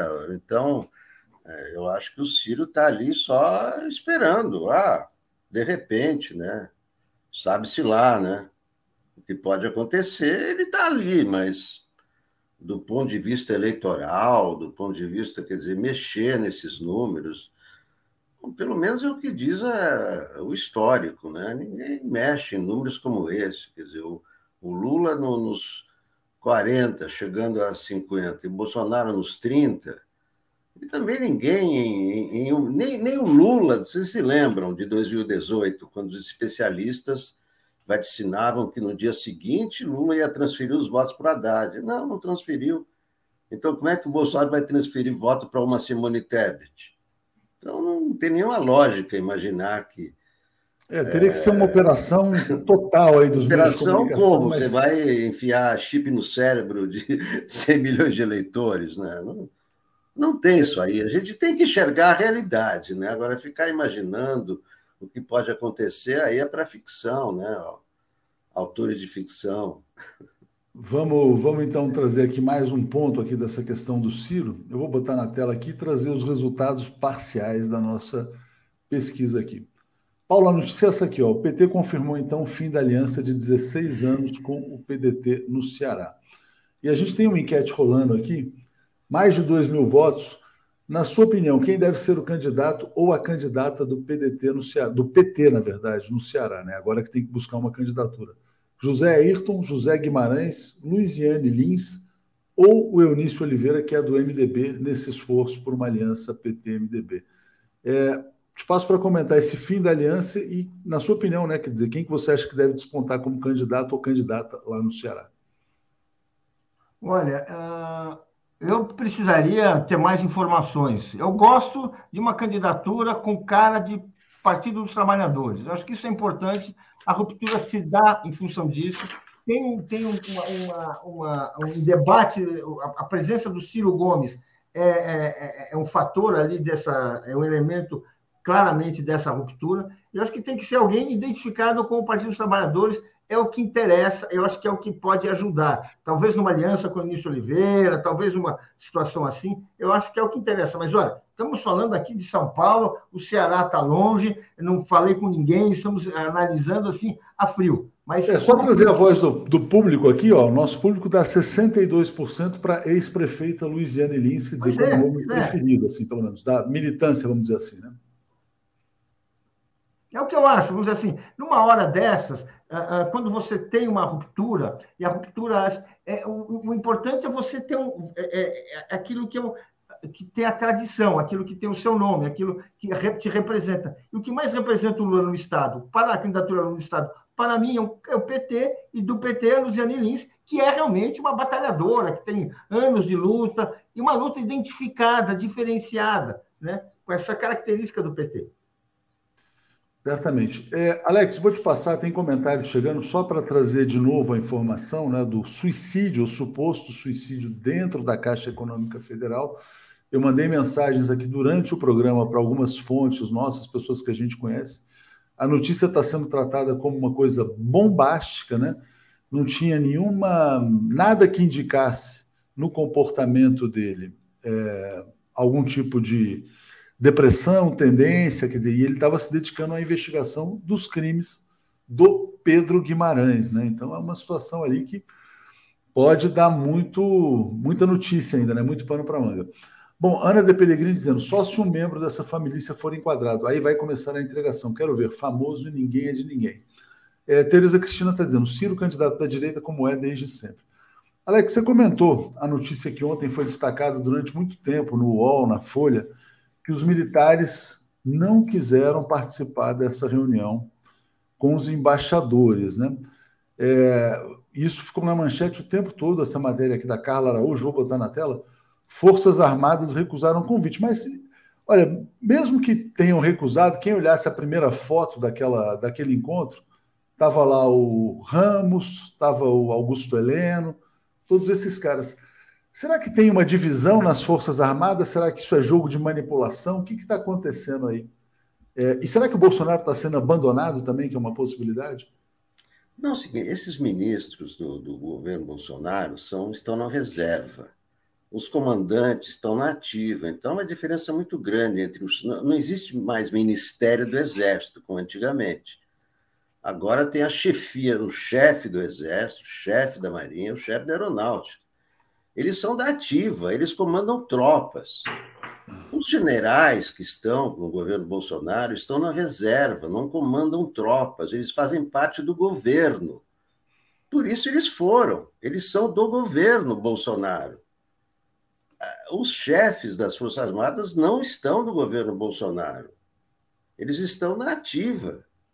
Essa é a diferença. Isso mostrou claramente que os chefes militares não estão a fim de embarcar numa aventura. Não estão a fim de embarcar nessa loucura que Bolsonaro está propondo. Isso foi um, foi um basta deles também. E, e as declarações da matéria da Carla Araújo, isso é um vexame internacional, não queremos as Forças Armadas ligadas a isso. Quer dizer, então, é muito diferente. Uma coisa são os militares do governo Bolsonaro, que não tem tropas, estão na reserva. Outra coisa são chefes militares, que estão na ativa, que têm tropas e que não não embarcaram nessa, nessa reunião porque perceberam que isso, essa, essa reunião era uma traição à pátria. Então, pelo menos tem isso. Os chefes, os chefes militares brasileiros não traíram a pátria, que é o que fez Bolsonaro, né? Ah, o maior crime dele anteontem foi trair a pátria. Ele foi um quinta coluna. Exatamente. Paulo, eu queria te perguntar se você acredita em alguma divisão nas Forças Armadas e se você acredita também que o Aras vai tomar alguma medida depois de ser pressionado pelos procuradores de todos os estados brasileiros. Olha, ah, primeiro vamos falar do Aras. É uma vergonha a postura dele. Podemos esquecer tudo aquilo que ocorreu. É, ah, essa, essa subserviência do PGR é uma tradição do, do, do, do cargo. O cargo está lá e o PGR fica indicado pelo é, é, recebe aqueles votos, é escolhido pelo presidente e todos eles mantêm uma postura desse tipo, né? Agora, nem sempre, né? A gente lembra quando quando se tratou de de cometer injustiças contra o Partido dos Trabalhadores, estavam ali todos prontos para para cometer essas injustiças, para avançar, para processar, para abrir investigações e tudo mais. Agora, quando se trata de proteger o Bolsonaro, a, a postura do, do, do Aras é uma vergonha. Eu, eu, eu, acredito que se, se o Aras planeja algum futuro, se ele tem alguma ambição própria, se ele quer recuperar uma vida própria e, e recuperar o prestígio, aquele, aquilo que seria a, a, a, que levou muitas pessoas do Ministério Público a acreditar que ele pudesse ser um, um PGR melhor do que, do que outros ligados ao Sérgio Moro, lavajatistas, que, se, que postulavam a cadeira, bem, ele agora tem essa oportunidade. Certamente é a última, certamente ele já fez demais para, não, para, para que não volte a ter o prestígio que ele já teve, mas será para ele uma, é uma, para ele uma oportunidade que se oferece. Resta saber qual vai ser a atitude dele. Quanto aos, a, aos comandantes militares, sim, os, os, os, os, militares da ativa, que são generais, o chefe do Exército, o chefe da Marinha da Aeronáutica, são militares. Agora, não vamos. E, e, os, e, aqueles que cercam o Bolsonaro, que estão em torno do Bolsonaro, são ah, ah, ah, civis, são ministros, que ocupam cargos civis no seu governo. Agora, não vamos ter uma ilusão, as promoções, as escolhas, as ascensões na carreira, todos esses que chegaram agora à chefia são pessoas, vamos falar assim, próximas, ligadas, promovidas por aqueles que hoje são ministros. Portanto, eles têm uma aproximação política, eh, talvez uma lealdade, uma proximidade eh, muito grande. Não são profissionais que subiram por conta própria apenas. Todos eles foram promovidos por esses que estão hoje ao lado do Bolsonaro. Ou seja, é, é difícil imaginar que não sejam chefes alinhados ao bolsonarismo. É isso aí. Alex, você acha que o Aras consegue salvar a sua biografia ainda? mas acho que não, não, depende do Aras. Por exemplo, o TSE pode agir sem o Aras, como, como Lira. Não, é, olha, não, não é agora, porque é, é o seguinte, né? Não temos que ter em mente, nós estamos no dia 20 de julho. 20 de julho, véspera de convenção. Então, o assunto agora é, é convenção, não vai o Aras mexer, não vai o Lira mexer. Deixa, o Bolsonaro já está desgastado. O Bolsonaro perdeu a eleição, não, não, não vai ter. É, vai abrir um processo de impeachment agora, que não abriu durante quatro anos. Né? Agora não dá mais nem tempo de um impeachment. Não, então não é o Aras, não é, não é o Lira. Se tiver algum movimento, vai ser o TSE, porque o TSE tem seus instrumentos, tem a, a lei das inelegibilidades. Então, qualquer coisa que acontecer antes da, da, da eleição vai ser, vai ser no TSE. Né? E o TSE, eu acho que o TSE, a partir de anteontem, tem o poder. O Faquin tem o poder. talvez o caminho seja exatamente esse da cassação barra é. impugnação, que é o que está sendo colocado. Gente, muito obrigado a vocês. Vamos seguir aqui então com Daphne e a gente se vê à noite aí. Valeu. Obrigado. Obrigado.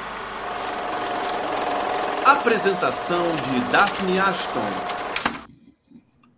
Bom dia, Daphne. Bom dia, Edu Guimarães. Tudo bem, Daphne? Tudo bem com você? Bom dia. Bom, bom dia, dia, a todos aqui. Bom dia, Edu. Bom dia, comunidade. Tudo bem? Eu estou limpando gente. meus olhos aqui. Pois é, Daphne animada. Hoje tem encontro no Rio de Janeiro. Daphne está aí no Rio. Nos veremos aí. Bom dia. Em breve faremos mais encontros em São Paulo também, Edu. É verdade, precisamos, né? Precisamos, precisamos Eu... sair desse, desse baixo astral também, porque é muita notícia ruim, né? É, é. Daphne, eu vou botar aqui para vocês, eu não sei se o Edu já teve a oportunidade de ver essa notícia, é a notícia mais chocante do dia, né? Então, mais um cadáver aí no colo do bolsonarismo. Diretor encontrado morto na sede do banco, né? Vou repetir o nome dele, Sérgio Ricardo Faustino Batista. É uma notícia bombástica, todo o pessoal da Caixa Econômica Federal em choque e é a pessoa que vinha investigando as denúncias de crimes de assédio sexual, de assédio moral contra o Pedro Guimarães, ex-presidente, e um dos primeiros apoiadores do Jair Bolsonaro na Faria Lima, uma pessoa que, segundo quem o conhece, de clara inclinação até nazista, né? como muitos diziam. Então é, é isso aí, quer dizer, nem sei o que dizer de uma notícia dessas. É, prematuro fazer qualquer julgamento, mas as pessoas com quem eu falei durante essa transmissão e que o conheciam não acreditam na versão de suicídio. Muito grave, né, Daphne? Muito impressionante isso, né, Léo? É, é, essa coincidência, digamos assim, entre aspas, que todo mundo que investiga alguma podridão do governo Bolsonaro se suicida, é, enfim, é transferido, é afastado. Então, realmente, a gente não pode é, trazer nenhuma análise de certeza, mas a gente pode apontar justamente essas coincidências, né? E pelo que eu li da matéria, né, ele foi encontrado no pátio, né, Léo? E então, assim, me parece que esse suicídio que é apontado aí como primeira suspeita seria algo que ele teria se jogado do prédio, alguma coisa assim, porque não diz, a matéria não diz qual é a causa da morte. Mas se não tem também nenhum vídeo, nada assim, nenhuma câmera para gravar, ele, como foi o caso do, do rapaz lá que estava que teria repassado as imagens para o assassino do Marcelo Arruda, que se jogou do viaduto, esse também se jogou. Então, acho chocante essa notícia agora. Até passei para a Tereza, tomara que ela é, olhe o e-mail dela antes de entrar aqui para a gente comentar, mas queria saber também a opinião do Eduardo. Como é que você vê isso, Eduardo? Edu, só lembrando, só acrescentando, né, que assim, a gente vai lembrando das mortes no bolsonarismo, né? A gente falou das recentes, mas tem Adriano da Nóbrega, que era o miliciano condecorado pela família. Teve morte de segurança de juiz de fora, que protegeu o Adélio e depois morreu misteriosamente. Então tem muita coisa aí. É o Bebiano, Léo. Bebiano. Bebiano, Bebiano, caso Bebiano, mais que Bebiano. é que é, inclusive, cadê o celular do Bebiano? É, o celular que tinha sido mandado para os Estados Unidos, né? E de repente a, a, a mulher foge. Dizer, foge, e os celulares do Adriano também, vocês têm notícia? Os celulares do Adriano que o Witzel tinha. Né? Então, assim, Gente, dizer, nós... é uma família mafiosa de alta periculosidade. Né? Então, nós é, você matou a charada aí, nós estamos é, lidando com uma máfia. Veja bem, é, eu, eu tenho que dizer isso porque eu acho que é, que é uma coisa clara. O, o, o Brasil tem hoje uma organização criminosa de verdade no poder, de tanto que falaram que o PT era uma organização criminosa, tal, e tudo isso desmoronou, o que nós temos, nós temos finalmente uma organização criminosa no poder. Você vê quem são esses que estão lá, tudo que pesa contra eles. Agora, a boa notícia chegou no finzinho do bloco anterior com o Alex, que é o seguinte, pessoal. Apesar de o apoio ao impeachment ter disparado, todo mundo falando impeachment, como disse o Alex, isso é uma estultícia, é uma loucura. Ah, nós estamos há três meses das eleições. Nem haveria tempo. Um processo de impeachment terminaria em meados do ano que vem. Mas, mas existe o TSE. Agora, precisa ver se existe coragem. Mas porque o, o, pela primeira vez, Léo, eu vejo um consenso entre juristas sobre o fato de que o Bolsonaro cometeu crime. Você pode notar que quando fala-se de crimes que o Bolsonaro cometeu, e foram muitos, sempre dizem, é, sempre há aquela divisão entre o juiz. Um diz que sim, outro diz. Agora todo mundo não, não tem dúvida, porque é traição à pátria. Não é? Então é, é algo é, impensável um presidente da República dizer. Eu assisti ao William Vac ontem na CNN dizendo que esquerda, direita, todo mundo está dizendo alguma coisa. O presidente da República chegar, chamar 40 nações para uma reunião e emporcalhar a imagem do Brasil para dezenas de nações e as mais importantes do mundo, criando com isso um. Como é que estão os empresários bolsonaristas que precisam de investimento? Como é que eles estão? Eles estão contentes com isso? Será que eles podem ser tão burros assim? Não acredito. Como é que alguém pode ter ah, achado que existe algo de positivo com esse homem é, emporcalhando a imagem do Brasil diante do mundo, Léo? Então, é um o TSE... completo. E o é uma desmoralização total. E quem é que vai comandar o TSE agora? Alexandre de Moraes, né? Exatamente que tomou essa decisão importante sobre a questão de PCC. Deixa eu só atualizar os superchats aqui, Daphne, para te passar exatamente no ponto e aí já me preparar para o encontro. Ô, Léo, antes de você trazer o superchat, só porque o pessoal lembrou aqui do porteiro lá do Vivendas da Barra também, é outro que ninguém sabe o paradeiro. Sumiu, né? Sumiu. Sumiu, exatamente. Kaique Butler, uma cassação da candidatura viria o caos? Eu acho que não, viu? Eu acho que vem um momento tenso de uh, turbulência mas que o Brasil pode superar. E Tereza Cristina está dizendo, Ciro candidato da direita como é desde sempre. Daphne, obrigado, obrigado, Edu. A gente está com mais de 10.600 pessoas. Vamos dar likes, curtir, compartilhar e sejamos membros aqui da TV 247. Valeu, gente. Valeu, obrigado. O Kaique Butler é, lembrou aqui também o Orelha, miliciano do Rio de Janeiro, morreu também. Esse Orelha nem, nem sei quem é, mas enfim, um miliciano que morreu.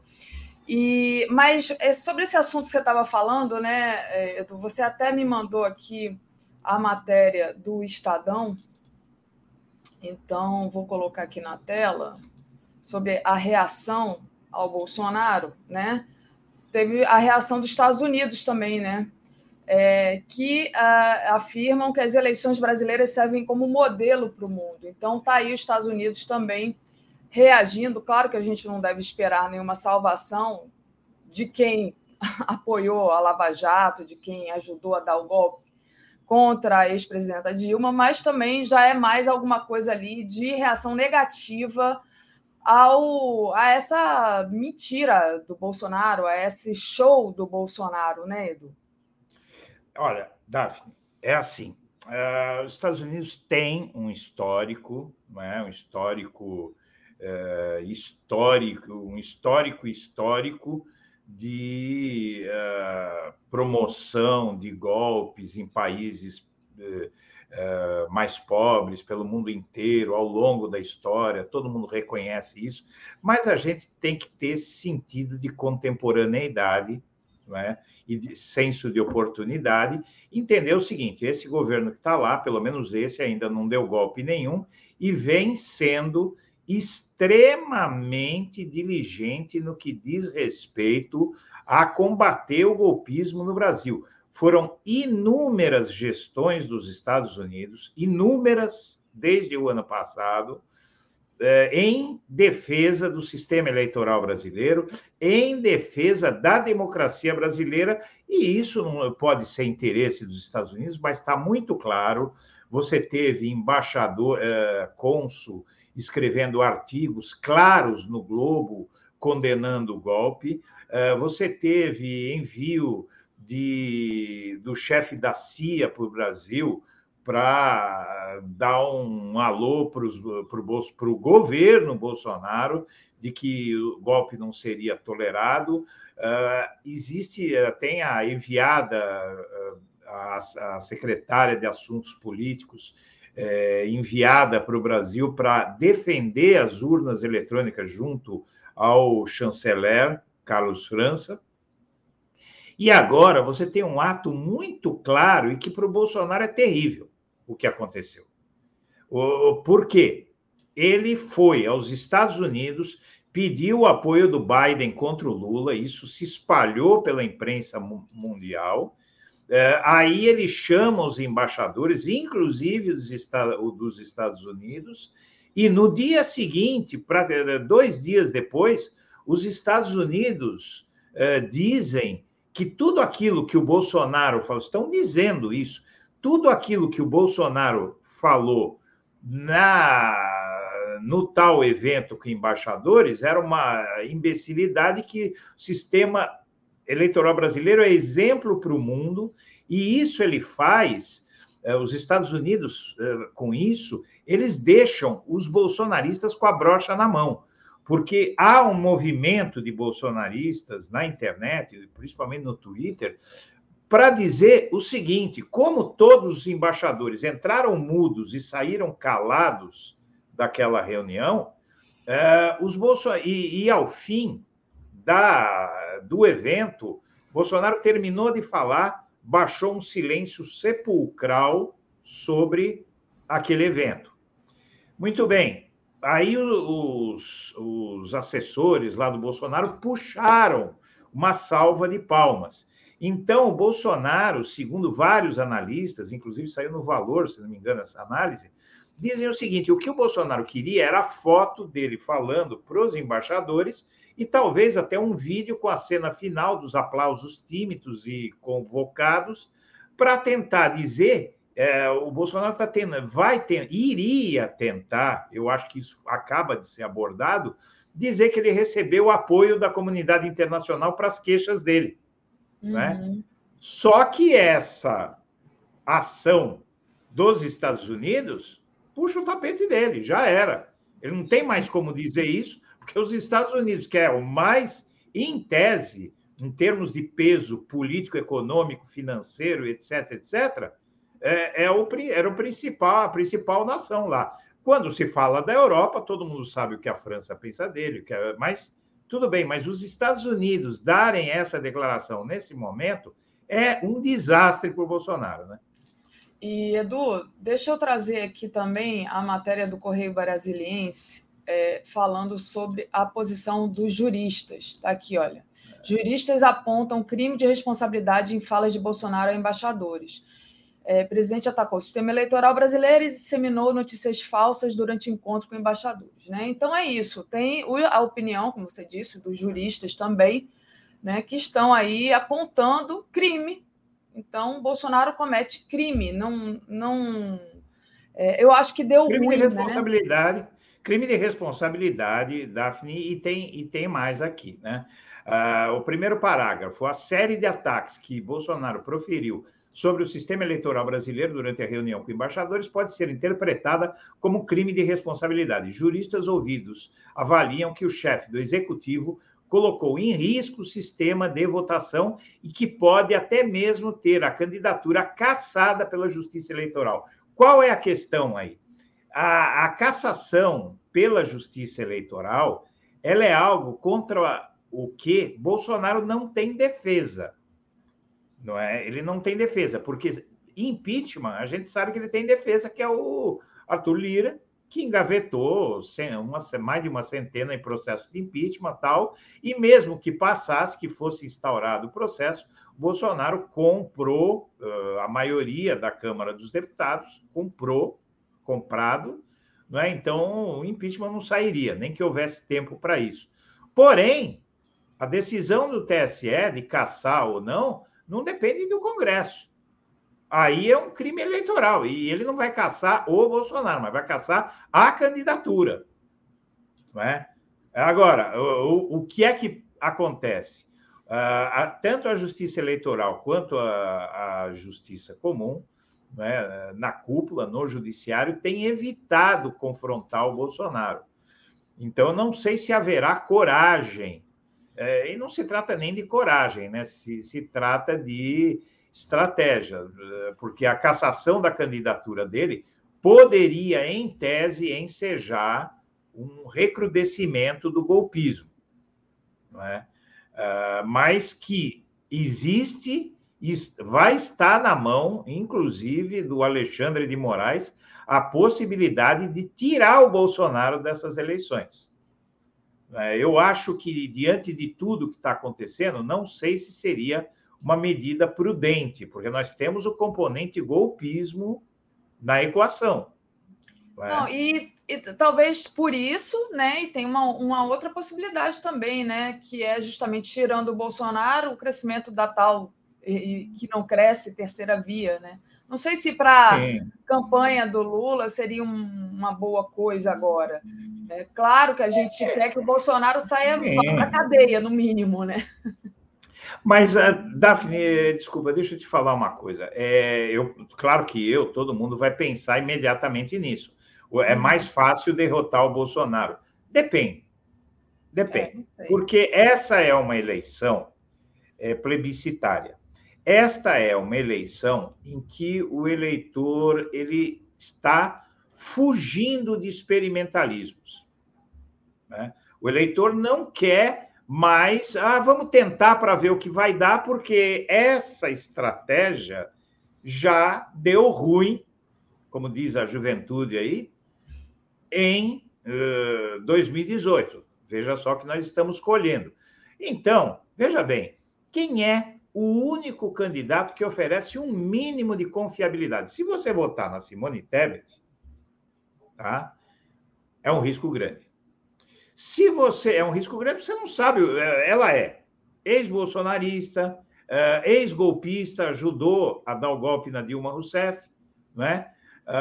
Ciro Gomes, Ciro Gomes, ele inspira, na verdade, saiu uma pesquisa ontem do Globo falando da rejeição, da fortíssima rejeição que o Ciro tem. Naquela sondagem pulso que a Globo faz anualmente lá, eh, dá o Ciro Gomes com 36% de gente que não gosta do Ciro Gomes de jeito nenhum e só 10% que gostam dele. É, então, quer dizer, o Ciro Gomes ele tem uma rejeição muito grande à esquerda, então ele não tira votos da esquerda e a direita não está tendo uh, força suficiente para se, se afirmar. Nem a extrema-direita, nem a, uma parte da centro-direita que aderiu ao bolsonarismo, a parte menos centrista da direita, da centro-direita, que pulou no colo do Bolsonaro. Então, eu acredito que o Lula vence em qualquer cenário. Contra o Bolsonaro é mais fácil? É mais fácil, mas o, o, cenário dessas eleições tem uma das matérias que eu te mandei que mostra que a, a eleição de 2022 ela está se assemelhando muito à eleição de 2002, ah, com o diferencial de que o Lula está muito mais forte. Então, veja, o, o Lula, nesta. É, eu. Essa da parte, do Matheus Leitão. É... é eu acho que é do Matheus Leitão, isso, exatamente. É, na verdade, é um, é um comentário, é uma análise do filho da Miriam Leitão, né? Veja só, que ele tem sido entusiasta, inclusive, da candidatura Lula, né? É, e, e, na verdade, o, o, o, Lula, nessa, nesta eleição de 2022, ele, é, ele cumpre até um, uma visão que eu tive quando ele foi preso. Porque eu dizia que aquela prisão, quando ele foi preso, iria fazer o Lula voltar muito mais forte do que ele estava quando foi preso e, e de do que quando ele disputou outras eleições. Por quê? Porque a direita faria o eleitorado sentir muita saudade. Né? Então, não foi só o Bolsonaro, foi o Temer também. Veja que o, a, o, o Brasil repudiava muito mais o Temer que o Bolsonaro. Não é? Então, o resultado do golpe, e o cidadão comum, ele vendo, o cidadão comum que tem um mínimo de informação, ele fala: peraí, mas tiraram a Dilma Rousseff por causa de uma questão contábil e foram às ruas e fizeram aquele movimento gigantesco por uma questão contábil da mulher, e esse cara faz tudo isso não acontece nada. Então, dificilmente alguém que tenha o um mínimo de informação hoje acredita que não foi golpe o impeachment da Dilma e uh, lembra o que era viver sob o Lula. Todos nós lembramos, não preciso nem dizer o que é que se lembra. É? É, então, realmente, eu, eu acredito que uh, o, o Lula dificilmente alguém tira essa eleição, nesta eleição, não dá para tirar o Lula. Sinceramente, eu não acredito. E mais, a imprensa internacional ontem, eu devia ter te mandado essa matéria, que ela está meio vencida. Mas a, as, a, a comunidade internacional, a grande maioria da imprensa internacional, diz que a vitória do Lula sobre o Bolsonaro vai ser esmagadora. Vocês também publicaram isso. Uhum. Estão prevendo, a comunidade internacional prevê uma vitória esmagadora do Lula sobre o Bolsonaro, e é o que eu estou prevendo há muito tempo. Eu acho que ele ainda não atingiu, já disse várias vezes isso aqui no, no Bom Dia, é, que eu acredito que o Lula ainda é, ele, ele vai dar um novo salto. Você vê que o Lula vem dando saltos. Eu acho que ele vai dar um novo salto quando começar o horário eleitoral e ele começar a dizer na TV tudo o que há para dizer, porque é muita coisa, viu? Ele vai ter muito a dizer na TV e muita gente que nunca teve contato com esses fatos vai descobrir. Sim. E você vê que nós temos o eleitorado politizado esse ano, 80% já tomaram posição, porque o eleitorado está muito politizado. Diferentemente de outras eleições, o horário eleitoral esse ano vai ser um programa para a família. Eu acho que as pessoas vão acompanhar muito de perto, porque é a vida de todos nós que está em jogo. Uhum. Não é? Uhum. A, a, sobrevivência, melhor dizendo, todos nós está em jogo, porque o erro de 2018 está afundando todos nós. Né? Não, não, não acredito que exista alguém que não. Eu conversava outro dia com o Rodrigo Viana, aí do, do 247, ele, ele teve lá no canal, numa live, e ele dizia o seguinte: é, ele, ele dizia, é, Edu, eu nunca, é, nunca vi um movimento como esse que está tendo contra o Bolsonaro, e eu tenho uma amiga minha que é jornalista, é, tem até uma condição de classe média, e pela primeira vez essa minha amiga me disse que está é, passando, tendo que controlar o que ela compra no supermercado só para ela mesma. Só para ela mesma. A pessoa que vive sozinha, quando vai no supermercado, tem que escolher marca, tem que deixar de comprar uma coisa. Então, todo mundo está experimentando isso. Está é? Tá experimentando essa restrição. Né? Você, por acaso, continua comprando caviar, Daphne? Eu nunca comprei, né, Edu? Mas agora certamente também não vou comprar. A minha sorte, Edu, é, é que eu não como carne, eu sou vegetariana. Mas se oh, tivesse maravilha. que comprar, seria terrível. Mas, por exemplo, o queijo subiu muito, eu como queijo, leite, uma coisa terrível, é, café Café é uma coisa que eu consumo muito também, está muito caro. Enfim, tudo, né? Tá tudo caro. Gasolina, gente. Antes eu trabalhava todo dia presencial lá em, lá em Alagoas, agora eu estou aqui no Rio, né? Mas agora eu escolho, assim, eu fico tentando, a gente vai, uma pessoa que mora no meu bairro, que mora perto de mim, que trabalha no mesmo lugar, a gente divide, não, hoje vai no meu carro, no dia seguinte vai no carro da outra pessoa, porque não dá, né? Não dá gasolina. Você sabe o que eu descobri? Você ah. sabe o que eu descobri? que muitas vezes vale mais a pena você chegar num restaurantezinho que não seja caro tal e comer um prato do que ir ao supermercado e comprar. Se você for fazer comida para um casal, uma comida melhorzinha tal, uh, um jantar assim, é melhor você ir no restaurante. Porque os restaurantes tal, eles compram é, no atacado e às vezes sai mais barato. Eu tenho vários casos. Veja, você consegue. Eh, pensa você e seu marido, seu namorado, vocês conseguem comprar, fazer um, um filé ao molho madeira, com purê, com não sei o quê, gastando aí 50, 60 reais? Porque é não. é possível você ir a um barzinho legal, tem um barzinho pertinho, eu moro aqui na região da Paulista, tem um barzinho legal aqui, ajeitadinho, limpinho. Ele, ele vende um, um filé mignon com arroz, feijão, fritas, salada, a filé mignon, por 32 reais. Nossa, barato. É barato para burro. Aqui, região da Paulista, perto, perto do Instituto do Coração. Uhum. De esquina, talvez. Eu, Edu, e essa questão da economia é a questão que pesa, né?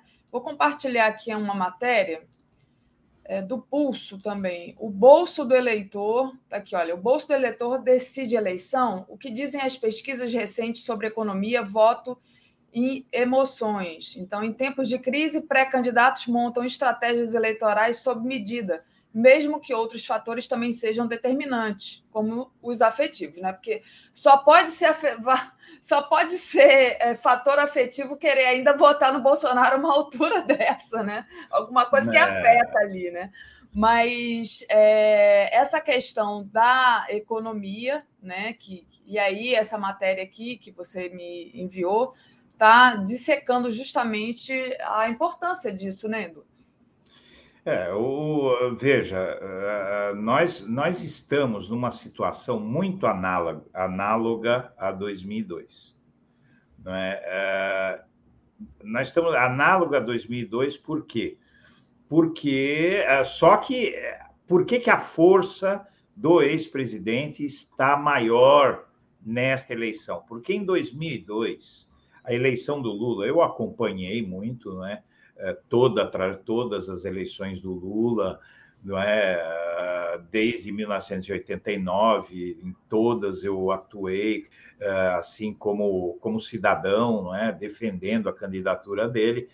E o, o que acontece? Desta vez, diferentemente de 2002, 2002 o Lula foi a última tentativa, porque o Lula tentou em 89 foram lá, não porque ele vai uh, transformar o Brasil em Cuba, tal, elegeram Collor, todo mundo se ferrou.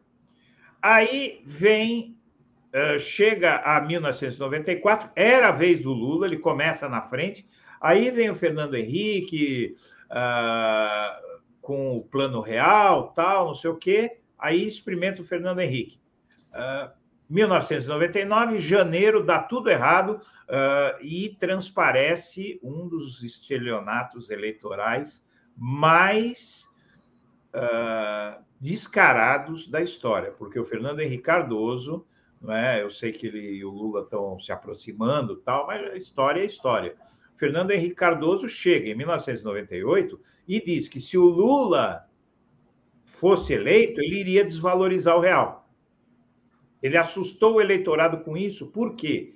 Porque o eleitorado, em 1998, estava todo endividado em dólar. Nós já tivemos isso no Brasil. Muita gente não sabe, muita gente não lembra. O, o que, que acontece? Com o real congelado, é, com o dólar congelado, um para um com o real, o, o governo autorizou que as pessoas começassem, por exemplo, a comprar um carro em dólar. Como era um por um, então sem juro. Então não tinha juro. Eh, ou um juro muito pequeno. O sujeito comprava em dólares, o carro custava 10 mil dólares, custava 10 mil reais. Aí, eh, o que, que acontece? Tem a maxi desvalorização que o Fernando Henrique Cardoso falou que o Lula iria cometer, não é? E aí, eh, o cara que comprou um carro por 10 mil dólares, 10 mil reais, passou a dever 20. Né? Isso é só um exemplo. Né? Então, com isso, com esse estelionato eleitoral, aí finalmente o povo chegou e falou: bom, só resta o Lula. E aí ele venceu. Agora o povo está dizendo: bom, só resta o Lula. Só que o Lula agora a gente conhece. E a gente sabe que dá certo, porque ele sai do poder em 2010 com simplesmente 87% de aprovação. Ou seja, unanimidade. É? Ele, ele, ele chega como. Nunca existiu isso na história do Brasil. As pessoas tentam entender por que, é que o Lula está tão forte, porque não, parece que perdem a memória, principalmente terceira via, Ciro Gomes, tal, as pessoas perdem a memória.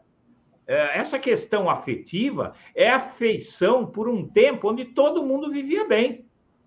A vida de todo mundo melhorou com o poder, e só foi piorar no segundo mandato da Dilma, porque houve, sinceramente, eu acho que fazem muita injustiça com a Dilma Rousseff, tá? É, porque é, muito tem até gente de esquerda que critica a Dilma, mas a Dilma ela foi sabotada.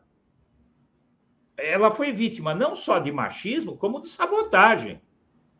Sabotaram o governo dela. A Lava Jato sabotou o governo dela, não é? Uh, o, o Sérgio Moro sabotou o governo dela. Às vezes eu acho que houve um complô entre o Moro e a Globo não só contra a Dilma, como contra o Lula, não é? Então, agora, é, ninguém, ninguém em sã consciência, o eleitorado, esse eleitorado majoritário, só vai, que quer eleger o Lula, vai crescer. Na minha opinião, ainda vai crescer. Perfeito. É, Edu, deixa eu ler aqui um pouco dos nossos internautas que colaboraram aqui conosco. A Malu, Papo de Cozinha, diz: Hoje, com 100 reais, você compra duas caixas de sabão em pó, 6 litros de leite, uma pasta de dente e um sabonete. É triste. É exatamente isso. É muito triste. Olha, Edu, eu estou tão impressionada. Oi? É inacreditável. É. Eu estou tão impressionada. A gente sai nesse Rio de Janeiro, aqui, é, onde eu moro, minha família mora, aqui na Zona Sul, você desce. É tanta família com criança de colo pedindo coisa. Em Alagoas também, mas aqui a gente anda mais a pé, né? E aí é muita. A gente não consegue é, não parar, comprar uma fralda, comprar um leite, comprar entrar no supermercado, não doar alguma coisa para alguém, né, no sentido de ser solidário, porque aquelas pessoas estão realmente passando fome, é uma pobreza, é uma quantidade de moradores de rua que eu, eu acho que eu não me lembro na minha vida não, de ter visto desse jeito aqui, não me lembro. É, me lembro quando eu era criança que tinha é, população de rua, mas não é como agora está tendo, assim. Então, olha, em 2000, em 2000 não, em 1900 e 83, 80, 83, 84, que teve aquela tentativa de invasão do Palácio dos Bandeirantes. Uhum. E a situação nos estertores da ditadura, a ditadura saiu porque o barco ela quebrou o Brasil e pulou fora, desinfetou porque quebrou o Brasil. Não é? E, e, e, a situação, eh, nós tivemos convulsão social naquela época, tivemos saques, né, depois, mais tarde, o governo Sarney, mas né, no, no, fim da ditadura, a gente estava tendo saques, tivemos a tentativa de desempregados de invadirem o Palácio dos Bandeirantes, eles, tentativa, eles derrubaram a grade, o gradil uh, que cerca o Palácio dos Bandeirantes, que é a sede do governo de São Paulo, no Morumbi, não é? E, e eu digo para você que eu não via tanta população de rua e tanta miséria quanto a hoje. A fome voltou com tudo, a miséria voltou com tudo, mas voltou de uma forma terrível, porque nem naquela época eu vi é, gente vendendo osso e pele de frango. Exato. É. é. Exato. É, o Azevedo 80 está dizendo: em todo lugar, no Recife Antigo, a cada esquina, alguém pedindo comida. Não é dinheiro, é comida que as pessoas estão pedindo, exatamente, e famílias inteiras. E às vezes você olha assim para as famílias, você vê que eles estão há pouco tempo na rua, né? Que não, não tem muito tempo que aquelas famílias estão na rua. É muito triste, gente. Está muito triste realmente o Brasil que a gente está vivendo hoje. Deixa eu agradecer. Oi, pode, pode falar. falar. Não, não, fala aí, depois eu Não, eu ia ler aqui o superchat, né? O Cadu é, diz assim: desperdiçamos oito anos das nossas vidas com Dilma, Temer e Bolsonaro, tendo à nossa disposição o melhor presidente do Brasil. Andamos para trás. Eu acho muito injusto isso com a Dilma, Cadu. Eu acho que a Dilma Fez muita coisa, foi uma boa presidente. É, ela foi muito injustiçada e ela foi golpeada, né? Enfim. Mas aqui respeito a opinião do Cadu. Kaique Butler, a cassação geraria um mártir para os extremistas, falando da cassação do Bolsonaro. A Deise Azevedo, já chegamos até aqui, penso que o melhor é derrotar o coiso nas urnas, que ele tanto questiona, mas que vimos como esse discurso é rejeitado por todos. O Jairo Costa, cédula de papel ou voto impresso são, são como cloroquina e ivermectina para a democracia, é, disse arroba Cristiana FC. A Kaique Butler diz: Orelha era o braço direito de Adriano da Nóbrega. Ah, o miliciano que foi apagado aqui, como disse o Kaique, né? E o Mark fala: dezenas de promotores de justiça e juízes eleitorais se manifestando no Twitter pela lisura das eleições com urnas eletrônicas. Ali Oliveira, minha amiga, que eu encontrei aqui no Rio, lá na Lapa, ela diz: Eu tendo a ver mais como false flag diz ela, é, eu acho que ela está falando do, do, do, questionamento ao Bolsonaro que os Estados Unidos fez, né? É, é a Tereza Cristina, é, acho que da Tereza já tinha lido, Ciro candidato da direita, como o é desde sempre. A gente podia até começar falando do Ciro agora, se você é, quiser, porque o Ciro lança a candidatura dele isolado, né? Sem sem apoio, né? Você me enviou aqui uma, uma matéria, mas está também no 247 é, uhum. o isolamento do Ciro. Então, aqui, matéria da Veja, mídia é, convencional, dizendo Ciro inicia sua quarta disputa pela presidência mais isolado do que nunca, né? Então, o deu a largada Ciro... aí, completamente perdido. Diga. O, o Ciro tem, é, ele é a antítese do Lula, uh, não é? Enquanto o Lula está experimentando a sua eleição mais, a sua campanha eleitoral mais forte, com melhores chances, o Ciro está disputando com as piores chances. Por quê? O eleitorado, primeiro, o eleitorado do Ciro é muito restrito, não é? Uh, o, o, o eleitorado do Ciro ele é de classe média e ele, com os ataques ao Lula, o Ciro tentou pegar a centro-direita. Só que a centro-direita não gosta das posições do Ciro, porque o Ciro Gomes ele ainda mantém o discurso de esquerda. Ele mantém o discurso anti-neoliberal, pelo menos o discurso, não é? Anti-neoliberal, ele tem um discurso que não é de direita. A única coisa que o Ciro oferece para a direita é, é basicamente o antipetismo.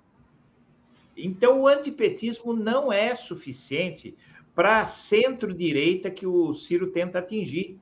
É, centro-direita por centro-direita, a centro-direita prefere o Lula, né? que é mais pragmático, e o Lula é um cara é, o, Ciro é um cara imprevisível. Ele é dado a roubos. É, veja, claro que o Ciro, eu não vou comparar o Ciro, o caráter do Ciro, com o caráter do Bolsonaro, mas a forma de fazer política do Ciro é muito semelhante à do Bolsonaro. Ele é um sujeito dado a roubos, dado a, a, a, a surtos, não é? Uh, atitudes intempestivas. E, eh, veja que ele criou no seu canal do YouTube, é, que a gente lá a gente vê a, a fraqueza dele, né? É, no, no, seu canal do YouTube, o Ciro criou um quadro de reacts, né? de uhum. reações, uhum. ou seja, de briga.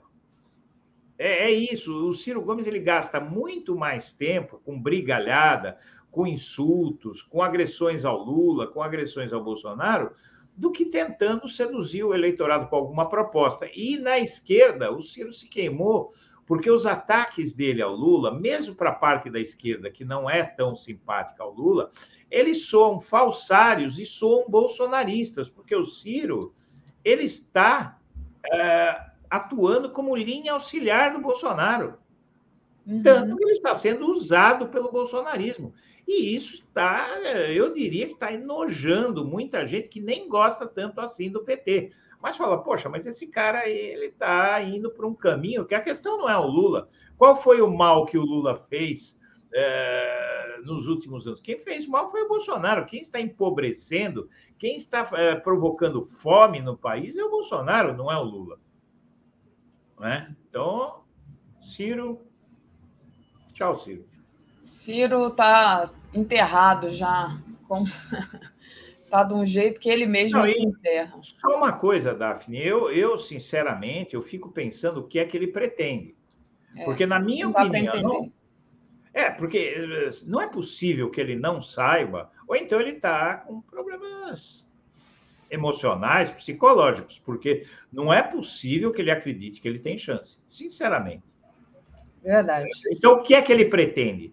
Ele pretende ajudar o Bolsonaro aí para o segundo turno com o Lula para tocar o terror, porque o Lula ainda disse ontem para o MDB: se houver um segundo turno, isso aqui vai virar o Afeganistão, viu? Com todo respeito ao povo afegão, mas vai virar uma, uma guerra. A gente já viu o trailer disso, né? O teaser de um segundo turno. Do, do primeiro turno, mas muito mais do segundo turno. Vai uhum. correr sangue pelas ruas desse país. Então, cadê a responsabilidade? É. Deixa eu agradecer aqui os nossos internautas, pedir para o pessoal deixar o like, é muito importante deixar o like. Quem puder, faça uma assinatura solidária em brasil247.com.br apoio. Você também pode tornar-se membro aí no YouTube. Tem um botãozinho aí para tornar-se membro. Quem não puder, é, você pode também fazer uma, uma contribuição ali pontual pelo Pix, é o pix@brasil247.com.br, tá? E se não puder nada, se tiver muito duro, porque a vida tá dura, né, gente? É, clica aí no sininho e se inscreva no canal, que é muito importante. A Roberta Graff, nossa companheira aqui do 247, diz assim: TSE caça a chapa do fulaninho. Faquin disse: basta, tome providência, diz ela. Jefferson Taborda. É, sabem quem é contra a impugnação de Satanaro? Os mesmos que defendem que o miliciano sangrasse até 22, sendo fácil, entre aspas, vencê-lo. Deplorável. 700 mil mortes também estão na conta dessa gente.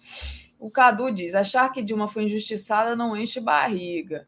Cadu, é, eu, acho, eu acho que atacar a ex-presidenta Dilma também não enche barriga. Mas enfim, eu sou uma defensora da ex-presidenta Dilma aqui, gente. Não, eu também, viu, Daphne? Eu, eu, queria falar com o Cadu, que ele é meu xará, né? Porque eu sou é, Carlos Eduardo, na você verdade. É Carlos Eduardo. É, eu era chamado de Cadu quando era garoto, eu odiava esse apelido. Uh, mas, o, o, o, na verdade, Cadu, a, questão é a seguinte: essa rejeição a Dilma não tem razão de ser. Eu garanto para você que não tem razão de ser. A Dilma Rousseff ela estava conduzindo bem o governo. Ela sofreu a primeira sabotagem em 2013. Né? Uh, 2013, aquele movimento, é, tanto de esquerda quanto de direita, uh, colocou a Dilma na situação em que ela está hoje e gerou a Lava Jato, inclusive. É, que aí realmente foi um erro da Dilma, ela queria dar uma resposta às acusações de corrupção e falou: Bom, vocês acham que tem muita corrupção? Eu até entendo a Dilma. Ela falou: Vocês acham que tem muita corrupção? Então eu vou botar para ferrar. Daqui a Lava Jato não vai ficar pedra sobre pedra. É, na verdade, hoje isso se mostra um erro político, porque a lei das organizações criminosas, que ela aprovou, sancionou em 2013, que deu origem à Lava Jato, é, ela é uma lei mal feita pelo seguinte motivo, Daphne, é, porque ela não é, impõe é, exigências suficientes à delação premiada.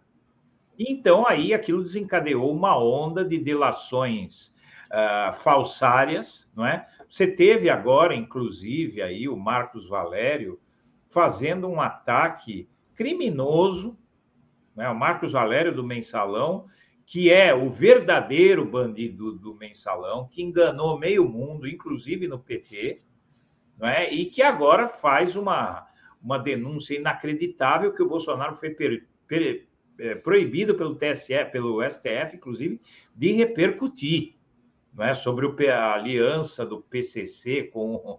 Qual o sentido disso, gente? É, olha, eu acho que precisa ser muito doido para acreditar num negócio desse. Então, a Dilma Rousseff, eu quero aqui também me unir à Daphne, ela foi vítima de muita armação, sabe por quê? Porque ela é mulher. Entendeu? É. Por essa é a questão. Me incomoda um pouco essa questão do, dos ataques à Dilma. Claro que a, a, Dilma não é perfeita, né? mas é uma presidenta eleita, honesta, né? E foi golpeada, gente. Então, vou, estarei sempre defendendo aqui a ex-presidenta Dilma. O Silvio Rodrigues diz: não deram a Dilma chance de recuperação da crise econômica. Ela foi covardemente golpeada, Dilma Rousseff. Não, depois do Moro, Daphne, perdão te interromper, me interrupt, mas, o, mas a, a, questão é que, além do Sérgio Moro, do golpe do Sérgio Moro barra Globo contra ela e o Lula, é, a Dilma também foi vítima do Eduardo Cunha. É, pouca gente sabe que a Dilma ela teve todas as medidas contra a crise que ela enviou para o Congresso e que teriam solucionado o problema, anuladas pelo Eduardo Cunha, enquanto ele criava pautas bomba, enquanto ela mandava medidas para enxugar gastos pra, por conta do déficit, o Eduardo Cunha ele, é, ele criava despesas enormes e paralisou o governo. A Dilma não conseguiu aprovar uma medida no Congresso, ela foi é. sabotada, gente. Exatamente. Então, falar, é, atacar Dilma é fazer o jogo dessa direita golpista que fez toda essa desgraceira no Brasil. Exatamente. Falar da Dilma, né, que foi afastada por pedaladas fiscais num governo agora atual que tem orçamento secreto. Gente, desculpa, tá? Ó, o Beto Silva diz assim: digna Rousseff. E a Elisaura Bezerro, é, eu acho que ela renovou aqui a assinatura dela, porque eu acho que a Elisaura já era membro aqui do canal. Mas, de qualquer forma, muito obrigada, Elisaura. Seja bem-vinda sempre. Ô, Edu, Deixa eu trazer aqui uma outra pauta. A gente ainda tem uns minutinhos para você falar, que é justamente sobre o MDB, né, em relação ao Lula. Então tá aí o MDB querendo pegar carona também. Não é só o MDB, não. Não é só o MDB, não, é o Temer. Então, é, pois é, é né, o gente? Temer. Olha. Não é? é e, e por que, que eu falo isso com um sorriso no rosto? Porque o Temer, ele, a única coisa é o seguinte: o, uh, o MDB colocou o Temer na parede né, pelo seguinte, porque se o MDB for de Simone Tebet, ele vai sair arrebentado dessa eleição. Ele vai sair nanico dessa eleição, assim como o PSDB. PSDB poderia aproveitar o, o Fernando Henrique, que é vivo, ele deu a senha para o partido dele. Olha, se aproximou do Lula, deu declaração de apoio ao Lula. Ele deu a linha para o PSDB o seguinte: olha, gente, ou a gente pula no barco do Lula, ou nós vamos sumir. Acontece que em 2018 o PSDB elegeu um monte de bolsonarista para a Câmara dos Deputados. É, entendeu? Então, o, o PSDB, eles, veja que todos aqueles que conspiraram contra o Brasil, porque é, a conspiração que houve contra o PT não foi contra um partido político, foi contra um, o Brasil, porque era um, um governo que estava melhorando. Diz que não teve reformas estruturais, mas você teve universidades sendo criadas, você teve cotas uh, étnicas, não é? é? que colocaram os negros é, no, no, ensino superior, você teve muita medida, você teve o, o grau de investimento na economia, não é? Que, que dava ao Brasil uma condição ímpar, um selo de bom pagador e de economia bem administrada diante do mundo. Quem foi o governo que teve isso? O, o, o Lula acabou com as crises cambiais no Brasil, com o nível de reservas que ele deixou de 300 bilhões, depois aumentadas para 370 pela Dilma. não é? Então, o Lula, é, quando chegou ao poder, o Brasil tinha 18 bilhões de dólares em caixa emprestados pelo FMI, pelo Tesouro Americano e pelo Clube de Paris. Então, só para fechar, eu vou dizer para você, pessoal que é mais maduro, eu sei que até infelizmente quem está nessa discussão aqui é um pessoal mais maduro, tá? Uh, então vocês se lembram muito bem. Os jovens nem sabem o que é isso. Uh, só se falava do FMI nesse país. Depois do Lula, nunca mais o FMI virou um assunto aqui no Brasil. Ninguém nem lembra. Tem gente que nem sabe o que é o FMI, quando antes do Lula todo mundo sabia, qualquer um. Você podia chegar para o brasileiro mais humilde e perguntar o que era o FMI, ele sabia dizer. Por quê? Porque uh, o FMI, a função precípua dele era socorrer países com crises cambiais, ou seja, países que não tinham reservas em dólar para o comércio exterior. É? Então, os países recorriam ao FMI, como a Argentina, inclusive, está recorrendo, porque não tem dólares. E a Argentina não tem dólares, não é por culpa do Fernando Fernandes, não. É por outro Fernando, é o Fernando de la Rua, lá em 2000 e 2001. Né? O ex-presidente Fernando de la Rua que deu início ao corralito, a todas as desgraças que houve na Argentina, na qual, inclusive, eu perdi uma fortuna, porque eu era exportador na época. Eu perdi uma fortuna na Argentina. Então, eh, eu, eu acredito que os, os governos do PT fizeram sim mudanças estruturais, só que o Bolsonaro provou é, uma tese que todo mundo sabe, mas poucas às vezes as pessoas esquecem. Construir demora. Para você construir uma casa, você vai demorar muito tempo, até dependendo dos recursos, pode demorar anos. Para destruir, 10 minutos você destrói. Exatamente, Edu. E a destruição é enorme, né? Em todas as áreas. Estava escutando a, o programa do Conde ontem, ele falando dos indígenas, né? É, como as, as áreas indígenas estão ocupadas ali é, e, e, como as crianças indígenas estão morrendo e também a população é, preta desse país, né? É, tá a população mais pobre, está muito ameaçada também. Aí eu já trago a última pauta da gente, que é sobre uh, as cotas, né?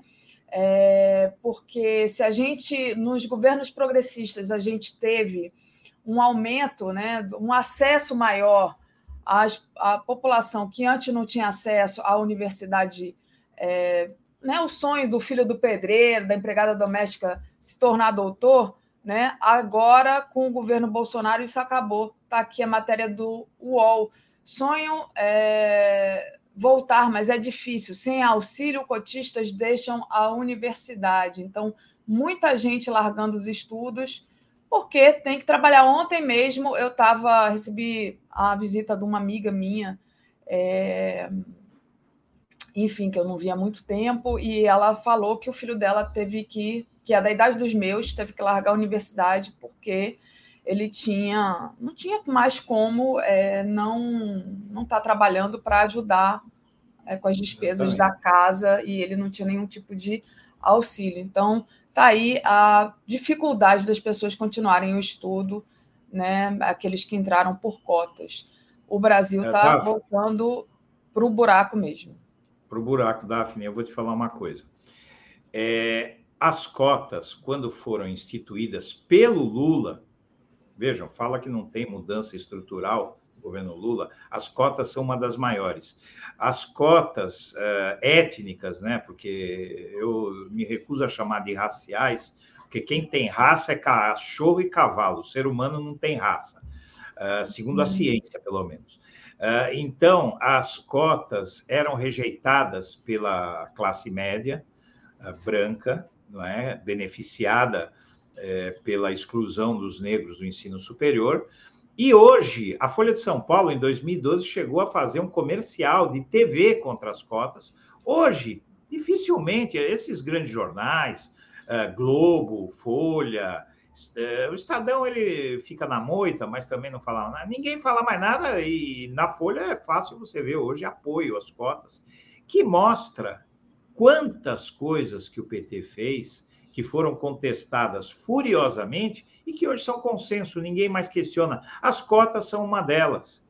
Não é? Elas, é, veja, Daphne, para encerrar aqui a minha participação hoje no Bom Dia 247, eu quero dizer para você o seguinte: eu trabalhei com comércio exterior muito tempo, eu conheço 30 países, tá? Estados Unidos, Europa, África, tá? América Latina. Eu falo para você o seguinte: eu nunca vi um país dar certo com tanta desigualdade como há no Brasil. Uma desigualdade que ela alija da vida produtiva no Brasil ah, uma parcela de, no mínimo, um terço da população, dezenas de milhões, que se tornam um peso. Por quê? Porque eles precisam de socorro. Então, nós temos que entender que, para este país finalmente chegar a algum lugar, nós precisamos educar e dar condições de vidas dignas para a população.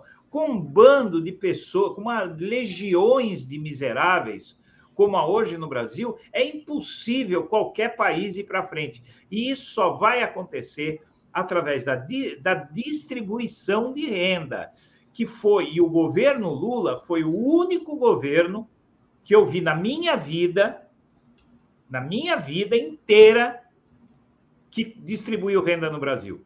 Os governos Lula e Dilma, mas começou com Lula. Nunca, Daphne, nunca, nenhum governo, pelo contrário, quando entrou a ditadura militar, a desigualdade era 0,50 alguma coisa, que era, segundo o índice de Gini, que era uh, o que uh, o Lula mais ou menos deixou. Depois, com a Dilma, caiu mais ainda. É, quando os militares entraram, eles passaram, eles fizeram disparar a desigualdade no país. Então, os militares o golpe militar de 1964 ele foi feito para tirar do pobre e dar para o rico. O Lula governou, eh, infelizmente, não tem jeito. Distribuição de renda é que nem uma pizza. Eh, para você dar, você tem um cara que tem sete pedaços, uma pizza de oito pedaços, você tem um cara que tem sete pedaços e, e, e oito, sete pessoas que têm um pedaço. Para você distribuir, você tem que tirar de quem tem. Não tem jeito.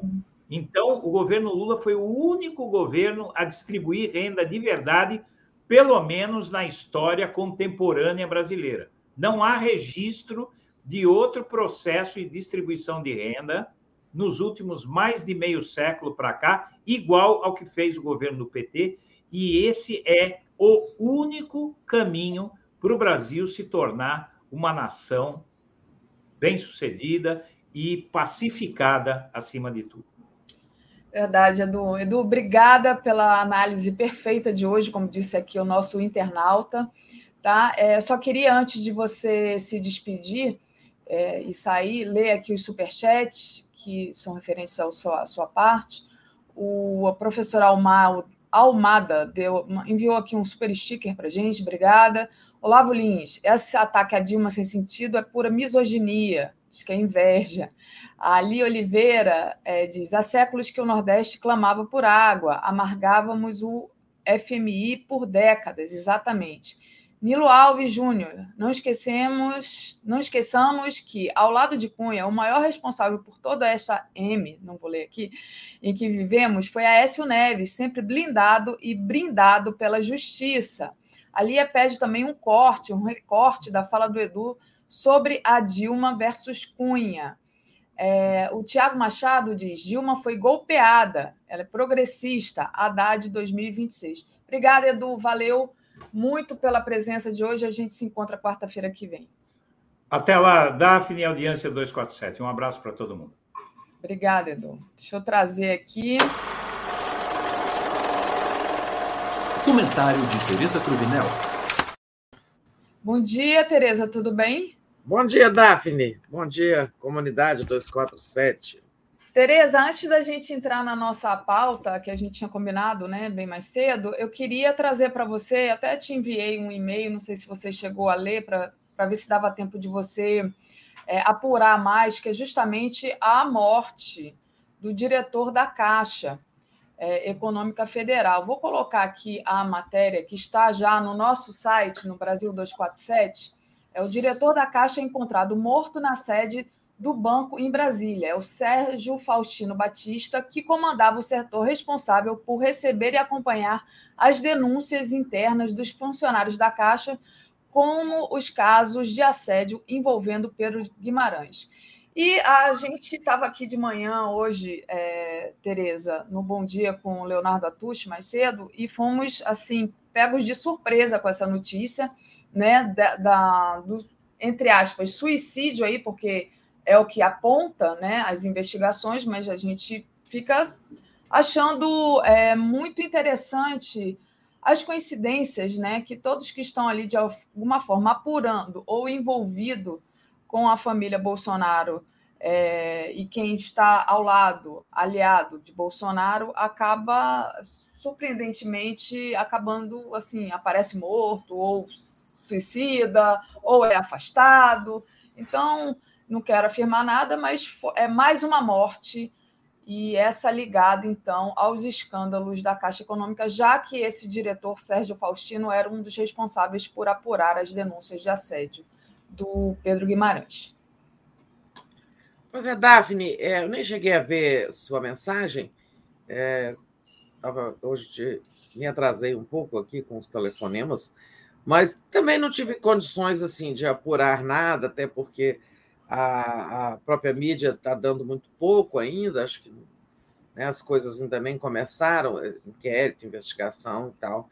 Mas é, como diz você, muito estranho é, a gente ter dois suicídios é, encadeados, um atrás do outro, de pessoas é, de alguma forma relacionadas e que podem ter informações sobre casos que envolvem Bolsonaro e sua entourage. Né? Ah, tivemos ali em Foz do Iguaçu, né? na verdade, ele não se suicidou, e, entre aspas, em em Foz, mas em Medianeira, uma cidade da região, é, a, o suicídio atirando-se de um viaduto né, daquele é, guarda, vigia, que supostamente é, que poderia ter sido a pessoa que deu acesso ao assassino de Marcelo é, de Marcelo Arruda, né? Então, aquele suicídio ali foi estranho. É, tem câmeras mostrando que ele se atirou de um viaduto, mas é, isso tem que ser melhor investigado, porque dependendo da imagem, pode ter sido atirado também, né? É, em suma, é muito estranho aquele suicídio lá, porque a pessoa aparentemente tinha conexão com o assassinato do petista de Foz do Iguaçu. Né? Mas isso está, é, tá, assim, uma conclusão muito rápida de que foi suicídio né, da Polícia Civil do Estado, a mesma polícia que concluiu rapidamente o inquérito sobre o assassinato do petista. É, agora até foi obrigada a reabrir o inquérito, porque o Ministério Público exigiu que fossem feitos procedimentos, realizados procedimentos que não haviam sido feitos, como perícia nas câmeras, como perícia no celular do assassino, né? Então ali é, já é estranho. E agora esse suposto suicídio né, de um diretor da Caixa que poderia saber muito sobre os casos de assédio na gestão de Pedro Guimarães, né, uma pessoa muito próxima, foi afastado, mas é muito próximo de Jair Bolsonaro. É, essa investigação assim mal começou, mas é muito estranho. Ele foi encontrado na área do estacionamento da Caixa. Né? É, no mínimo, é um lugar inadequado para alguém se matar. Né? Eu acho que alguém quer se matar, é, estacionamento é muito ruim. Né? Estacionamento, a pessoa sabe que pode ser interrompida, né? pode não conseguir executar o ato não sei, eu acho que raramente a gente vê suicídio. Também não se fala assim, o suicídio é, por quê, né? Ingestão de remédio, é, como é. foi? Tiro no peito, né? não sei. Como é... ele, ele foi encontrado é, no estacionamento, no pátio, eu fiquei achando que ele poderia ter se jogado de um prédio, sabe, Tereza? Não sei. Mas não fala. A, a, a, até agora não apareceu notícia de como, se, como você disse, se foi ingestão de remédio ou se realmente ele pode ter se jogado de algum canto. É, o edifício da Caixa é muito alto. O edifício sede da Caixa Econômica é uma torre redonda, muito alta. É, a gente sabe, inclusive, que o alto comando da Caixa fica lá no topo, né? Até já fui lá na presidência da Caixa. E ele era um diretor, devia ter gabinete por ali, também pode ser. Mas como o noticiário ainda é muito, né, dos últimos, é, da, dos últimos momentos, das, da última hora, então é cedo para saber, né? É, essa, essa, essa notícia pegou vocês de surpresa aí pelas oito horas, não foi? Foi, foi exatamente é. isso. É. Então está muito, sim, muito recente. Vamos ver, mas que é estranhíssimo, é. é. Muito estranho. E aí eu vou aproveitar e vou agradecer aqui o superchat do nosso querido Gilberto Cruvinel, que diz: Bom dia. Há uma terrível sequência de mortes de ex-arquivos vivos nesse governo. Bebiano Adriano Nóbrega, Claudinei e agora o diretor da Caixa. Né? É, sem falar aqueles que não foram é, mortos, mas que a gente não sabe notícia, tipo o porteiro do Vivendas da Barra, que alguém lembrou aqui no chat, sabe, Tereza? Que ninguém sabe cadê o porteiro até agora. É. Também, assim como a gente não sabe, não tem notícias dos celulares do Adriano, né, do celular do Bebiano, aquelas é, coisas que a gente imaginava que talvez poderia aparecer aí, apontar alguma, alguma pista aí de crimes cometidos, Tereza. Ah, deixa eu agradecer também a Regina Esther Araújo, que diz: é muito importante pesquisar todos os celulares, eles poderiam ser vítimas das deep webs, diz ela. E também tem um superchat aqui que é da Elizabeth Coutinho, que era para o Edu, mas entrou aqui com um pouquinho de atraso. Ela diz: Edu, você arregaçou, parabéns pela análise. Então, obrigada, Elizabeth. Eu acho que o Edu continua assistindo aqui ainda nossa nosso bom dia. É isso, né, Tereza? Aí você estava falando justamente né, na sua fala sobre a morte é, do diretor da Caixa, sobre ah, o Ministério Público Federal mandar, é, enfim, é, que seja refeito o inquérito sobre a morte do Marcelo Arruda, né, pela Polícia Civil. Que vergonha para aquela delegada! Eu fiquei só pensando nisso, né? É, fizeram tudo com tanta rapidez e agora voltou, né, Tereza? Então, como é que então, você. É, é, ela, ela, ela mesma disse, né, aí há uns três dias, é, no dia da conclusão do inquérito, não me lembro mais se foi é, segunda-feira ou se foi na sexta, que a conclusão de que não houve crime político e sim motivação torpe poderia ser mudada depois da perícia no celular do assassino, né? É, e até nós perguntamos, acho que foi no Boa Noite que nós comentamos isso, ah, mas então por que não fez essa perícia ainda? Se ela é tão importante que pode até mudar a conclusão do inquérito, né? Ou seja, ela foi muito ruim de serviço, para a verdade, boa para os bolsonaristas, né? Que era a intenção é o quê? É acabar logo com esse noticiário de que um bolsonarista matou um petista, né? Colocar logo uma pedra em cima e, para isso, encerrar logo o inquérito. Ou seja, ela foi boa de serviço ali para os interesses bolsonaristas e péssima é na busca da verdade. Realmente, como disse você, uma vergonha, né? Então, as coisas funcionam. Em alguns, alguns momentos, as instituições funcionam melhor, em outros não, né? Assim vai caminhando o Brasil, uma, uma certa anomia política, né? Nesse caso aí, o Ministério Público Federal entrou em campo e exigiu o retorno do, do inquérito para mais investigações. E um juiz do Poder Judiciário acolheu a petição do Ministério Público, ou seja, instituições que funcionaram. Né? Mas nem sempre acontece assim. Verdade, Tereza. Agora, Tereza, voltando então a falar é, vamos falar agora, na verdade, porque eu já falei, então, mas com você vai ser a primeira vez, sobre as reações ao último crime do Bolsonaro, né? Aquela fala golpista aos embaixadores, né? Então a gente teve reações aí, 43 procuradores pressionaram o Aras, né? O Lira continua calada, calado, o Fux condenou é, e a oposição entrou contra ação, com, com ações contra o Bolsonaro, né? A sociedade civil também se manifestou. Hoje a gente teve, por exemplo, é, a imprensa, né? A, a Folha de São Paulo, por exemplo, chamando o Bolsonaro de criminoso na manchete principal, e também o Estadão, né? Então, como é que você vê é, essas reações, Tereza? Pois é, Bolsonaro desonra o Brasil, diz o editorial do Estadão. Olha, é, é aquilo que eu acabei de falar ali. As instituições às vezes funcionam mais, funcionam menos, funcionam melhor, funcionam pior, né? É, o que nós vimos nas últimas horas, depois desse discurso criminoso do Bolsonaro, desonrando o Brasil, tentando apresentar o Brasil ao mundo como um lugar reles, um país reles, onde o sistema eleitoral não funciona, é suscetível a fraude, etc. Ou seja, aqueles países onde não se confia na democracia, né?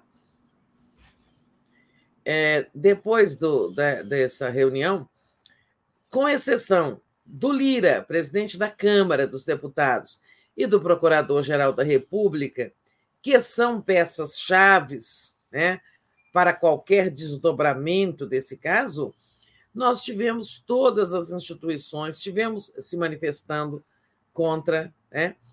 tivemos um repúdio generalizado do Brasil a essa iniciativa do Bolsonaro. E tivemos até mesmo a insatisfação é, de aliados do Centrão que disseram: olha, é, ele continua é, fazendo adotando comportamentos que não produzem bons resultados eleitorais, ele continua querendo perder a eleição, cavando rejeição, cavando repúdio. Então, nós vamos deixar ele fazer a campanha do jeito que ele quiser. Né? Essa, esse cansaço do Centrão, até eu achei um sinal é, positivo. Não sei o que, é que vai dar, né? mas é, assim houve muita insatisfação entre os aliados políticos do Bolsonaro. E hoje é, teve uma informação muito importante. Se não me engano, está no Globo. Que três ausências foram muito importantes é, nesse evento com os embaixadores. O Bolsonaro convidou os comandantes das três Forças Armadas, Exército, Marinha e Aeronáutica, e eles não compareceram. Né? Num sinal, é claro, é, de que não querem se amarrar institucionalmente à loucura do Bolsonaro, à irresponsabilidade do Bolsonaro, um presidente trífego, irresponsável. Né? É, essa ausência é muito importante, é muito significativa. Né? É, o Bolsonaro queria o quê? Mostrar ao mundo dizer ao mundo: olha, essa aqui nessa República de Bananas, nesse país eco que é o Brasil, não tem sistema eleitoral que preste, eu não estou aceitando isso, e olha quem tem ao meu lado, as Forças Armadas, né? Ele não conseguiu passar essa mensagem inteira como queria, é, por conta dessa ausência muito significativa dos comandantes das Forças Armadas mais um sinal de instituições entrando na linha, né, se comportando melhor. Agora, a gente precisa de mais, né? Aquilo. Teve um manifesto de entidades da sociedade civil, ótimo. Precisamos de mais. Tem, tem é, um vozerio de repúdio nas redes sociais? Tem. Nós precisamos de dar uma demonstração forte da sociedade de que não aceitará questionamentos é, ao sistema eleitoral. Não se pode mais questionar o sistema eletrônico, já disse o presidente do Congresso, Rodrigo Pacheco. não se pode mais, mas isso precisa ser dito não só pelos chefes de instituições, isso precisa ser dito mais em, em é, de uma forma muito altissonante pela própria sociedade, né? através de uma manifestação, sei lá, ainda que seja um grande abaixo-assinado. Se não dá para fazer uma manifestação presencial, momento eleitoral, os partidos estão mais interessados na agenda eleitoral, mas é, é importante que a sociedade também indique em alto e bom som não aceitaremos tentativa de golpe, defendemos o sistema eleitoral, queremos garantir, exigimos a realização da eleição na data prevista pela Constituição e exigimos respeito ao resultado. Né?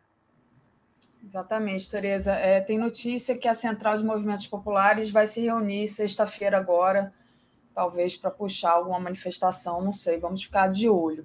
É, eu tenho aqui alguns superchats para agradecer. Tio Dick Ayashi, nosso querido, se o PL não pôr focinheira no Bolsonaro, o TSE pode caçar o registro do partido? Pergunta ele. Faquin disse que precisa de basta. E por que não impugnam logo de uma vez?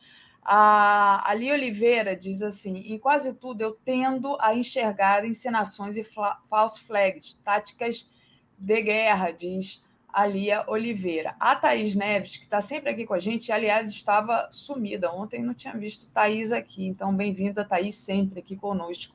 Ela diz: Oi, meninas, quem passou dos 60 sabe como são esses suicídios. O porteiro era pobrinho e ninguém se importa, né? Então, lembrando também, mais uma vez, do porteiro que ninguém sabe, ninguém viu depois que. Que fim levou. daquele ocorrido, né? Então, não sei se você pode responder ao tio Dick é, se é, o TSE pode caçar o registro do partido, né? Já que o Faquin disse que precisa dar um basta. Por que, que não impugna logo de uma vez? É a pergunta do tio Dick, Tereza. Olha, primeiro, impugnar, é, se for a candidatura, nem é hora, né? Ainda nem aconteceu a convenção do PL é, que será dia 24, domingo, é, a convenção do PL que vai aprovar o nome de Bolsonaro como candidato a presidente, ou seja, a reeleição. Né? É, depois é que virá o pedido de registro da candidatura, que pode ser impugnado. Né? Então, se isso se judique, querido, está falando da candidatura. Né? É, e, ainda que já estivéssemos nesse momento, o TSE precisa de ser muito é, cumpridor da lei, digamos, como vem sendo, né? para não suscitar dúvida contra a lisura do pleito. E a impugnação de uma candidatura também tem as leis próprias, né? as regras. É, por exemplo, uma candidatura impugnada se é, o candidato tiver duas condenações judiciais, né, em segunda instância. Não é o caso do Bolsonaro, porque, embora sobrem crimes de responsabilidade comuns e tudo mais, o Lira nunca permitiu a tramitação de um processo de impeachment e o Aras nunca permitiu, nunca ofereceu uma denúncia ao Supremo sobre os crimes comuns. Né? Então, assim, eu acho que hoje não haveria elementos jurídicos para embasar uma impugnação, eu acho. Né? Agora, a cassação do registro também, é, nesse momento, é, o TSE não tem elementos para isso, sabe por quê? Os crimes, nesse momento, são de um indivíduo, um indivíduo que é presidente da República e que pretende ser candidato. Né? Por hora, ele é apenas filiado ao PL. Então, não há um caso para cassação do registro do, do partido, porque essa responsabilidade ainda não é do partido, é, é do indivíduo Bolsonaro, esses crimes. Né? Agora, a partir do momento em que ele se torna candidato do partido, avalizado em convenção, aí sim a responsabilidade é do partido também do indivíduo e do partido. Né? Então, é isso. Tem também muita, dirão as pessoas, muita burocracia, mas não é a burocracia, são os meandros da lei, né? que deve valer para todos. Perfeito. Muito bem explicado, Tereza. A Luciana Zero, nossa amiga, aí de Brasília, está no sul, diz: Bom dia, meninas, acompanhando vocês aqui do sul, morrendo de frio. Uh! Beijo grande. É, e o, agradecer também a. Peraí, que eu perdi o nome dela. Peraí, peraí, peraí, cadê? A, não, não foi. Pensei que tivesse sido uma outra pessoa, mas foi a Lia mesmo. A Lia que disse: já penso, 100 milhões de assinaturas. O Gilberto, né? Gilberto Cruvinel. Tereza, o que deve mudar na lei para inibir o poder absoluto do PGR e do presidente da Câmara? Criar conselhos independentes acima deles que ajam em casos extremos? Ele está perguntando né, sobre justamente esse poder muito grande do PGR é, e do presidente da Câmara, porque a gente está vendo aí né, a lambança do Aras, né, Tereza? E a, a Lia diz assim: olha, qualquer coisa, ele viaja antes para fora do país, embaixada. Falando do Bolsonaro aí escapando, é, né, Tereza? Vai fugir. Mas, é. Hoje tem uma notícia de que os aliados ali do PL, né, é, do Bolsonaro, ficaram surpresos com o número de processos em tramitação contra o Bolsonaro. Né? Bom, a, a gente perde a conta. Eu também não sei quantos hoje. Eu sei que pedidos de impeachment já são 150. Agora, quantos processos? Não tenho a menor ideia. Eu sei que são muitos e que alguns estão ali, sabe, paralisados pelo, é, pelo procurador Auras, alguns outros ainda estão em fase de inquérito, é, é, estão tramitando, etc. Ou seja, o Bolsonaro, é, não sei se ele vai para uma embaixada ou não, pode até ser, é, pedir asilo, né? Agora, depois que ele deixar a presidência, ele vai responder por tudo isso. Acabará a blindagem né, ao ocupante é, do cargo. A pergunta sobre como reduzir o poder monocrático do presidente da Câmara e do, e do Procurador-Geral da República sobre oferecimento de denúncia, no caso do, do procurador. Né? Isso é aquela coisa que a gente, de vez em quando, afirma aqui. Reconstruir o Brasil né, vai ser muito. É um trabalho muito é, duro, pesado, amplo, né? sobretudo amplo, porque é reconstruir tudo, né? economia, é, instituições de governo, é, instituições sociais, é, políticas públicas destruídas, em suma, tudo terra arrasada, né? Mas também a, a reconstrução institucional.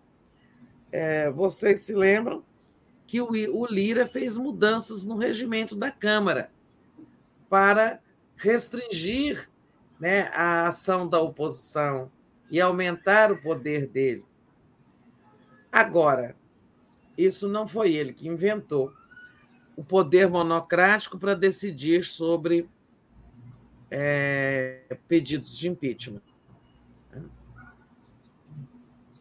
Porque ali há uma imperfeição no regimento. Né? O regimento diz o seguinte: que cabe ao presidente da República, da Câmara, decidir se acolhe ou não um pedido de impeachment. Mas que, se ele recusar, o plenário, mediante assinatura de um terço dos deputados, pode avocar ao plenário a decisão e aprovar a tramitação do pedido de impeachment. Né? O problema é que o, o, o, o Arthur Lira ele não decide contrariamente, nem favoravelmente e nem contrariamente. Ele senta em cima. E com isso, o plenário não tem o poder de avocar a si, recolher um terço de assinaturas, porque isso a oposição até conseguiria, ela não chega a ter um terço do Congresso. 150 em 513, né? não chega a ser um terço exatamente, mas é próximo de um terço, conseguiria mais ali uma meia dúzia, sempre tem do lado de lá um, alguém assim, é, meio lá, meio cá, né? Eu acho que ela conseguiria. O problema é que não, ele não decide. Então, é preciso mudar o regimento da Câmara.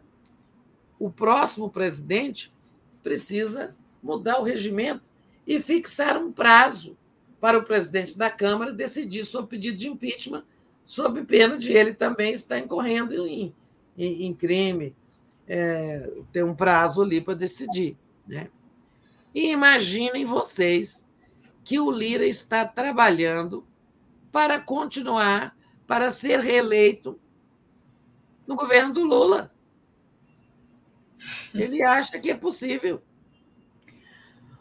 Pois é. É muito cara de pau, né? Tem muito bolsonarista que me diz que isso vai dar certo. Não pode. É, não pode. Alago... Alô, Alagoas, por favor, aí. É, ele vai voltar de Alagoas reeleito, deputado. Com certeza ele vai ser reeleito. É. Agora, ser eleito, ser reeleito para a presidência da Câmara, legalmente pode, regimentalmente pode, mas politicamente não pode o governo do Lula, se tudo der certo, é, concordar com a reeleição dele um sujeito que fez tanto mal à democracia, Sim. que foi tão que desonra, desonra aquela cadeira de presidente da Câmara com seu é, capachismo ao Bolsonaro. Total. O Alberto Volmer lembra que a Lira vai para o lixo da história junto com Bozo e Aras. Está aí, né? Isso. Então, Tereza, lixo deixa da história eu... e tampa a lata, e tampemos a lata. Exatamente, tampemos a lata. Para não é... exalar, exalar mau cheiro. a Ali Oliveira diz assim: não esquece recorte Cunha Dilma, útil para esquerda. Ah, ela está lembrando aqui do corte que ela pediu, do, da fala do Eduardo Guimarães. Tereza, ainda sobre repercussão, né, voltando àquele assunto que a gente tratava antes, repercussão do, da fala do Bolsonaro lá aos, aos embaixadores, né? A embaixada americana divulgou uma nota em defesa do sistema eleitoral brasileiro. Né? A gente ainda pode esperar que outras embaixadas façam a mesma coisa, né? Ou seja, o Bolsonaro não convenceu ninguém, né? Ele fez aquela encenação toda, aquela mise-en-scène, mas não convenceu. Ele achou que ia ter a foto, o vídeo para divulgar na campanha dele e deu ruim, como dizem os jovens, né, Tereza? É. Então, eu disse aqui é, com você ontem que, do ponto de vista de convencimento né, da comunidade internacional, o efeito foi zero. E acho que nem ele estava esperando também um efeito assim. Tanto que nenhum embaixador foi convidado a falar, né? Porque talvez. E, e vai que o sujeito diz: não concordo, não concordamos. Meu país confia no sistema eleitoral brasileiro é, ficava ruim demais, né? Então, por isso que ninguém nem foi convidado a falar. Mas não era isso que ele queria. Como você disse, ele estava querendo falar é para é a base exaltada, radical e racional que o segue, né? Fazer ter a imagem, olha o valentão aí, ó, denunciando ao mundo a fraude e tal. E, e, e eu, assim, eu comentei aqui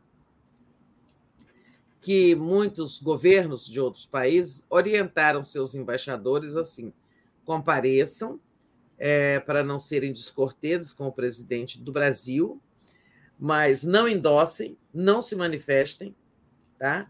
É, ouçam e se retirem. E foi o que aconteceu. Né?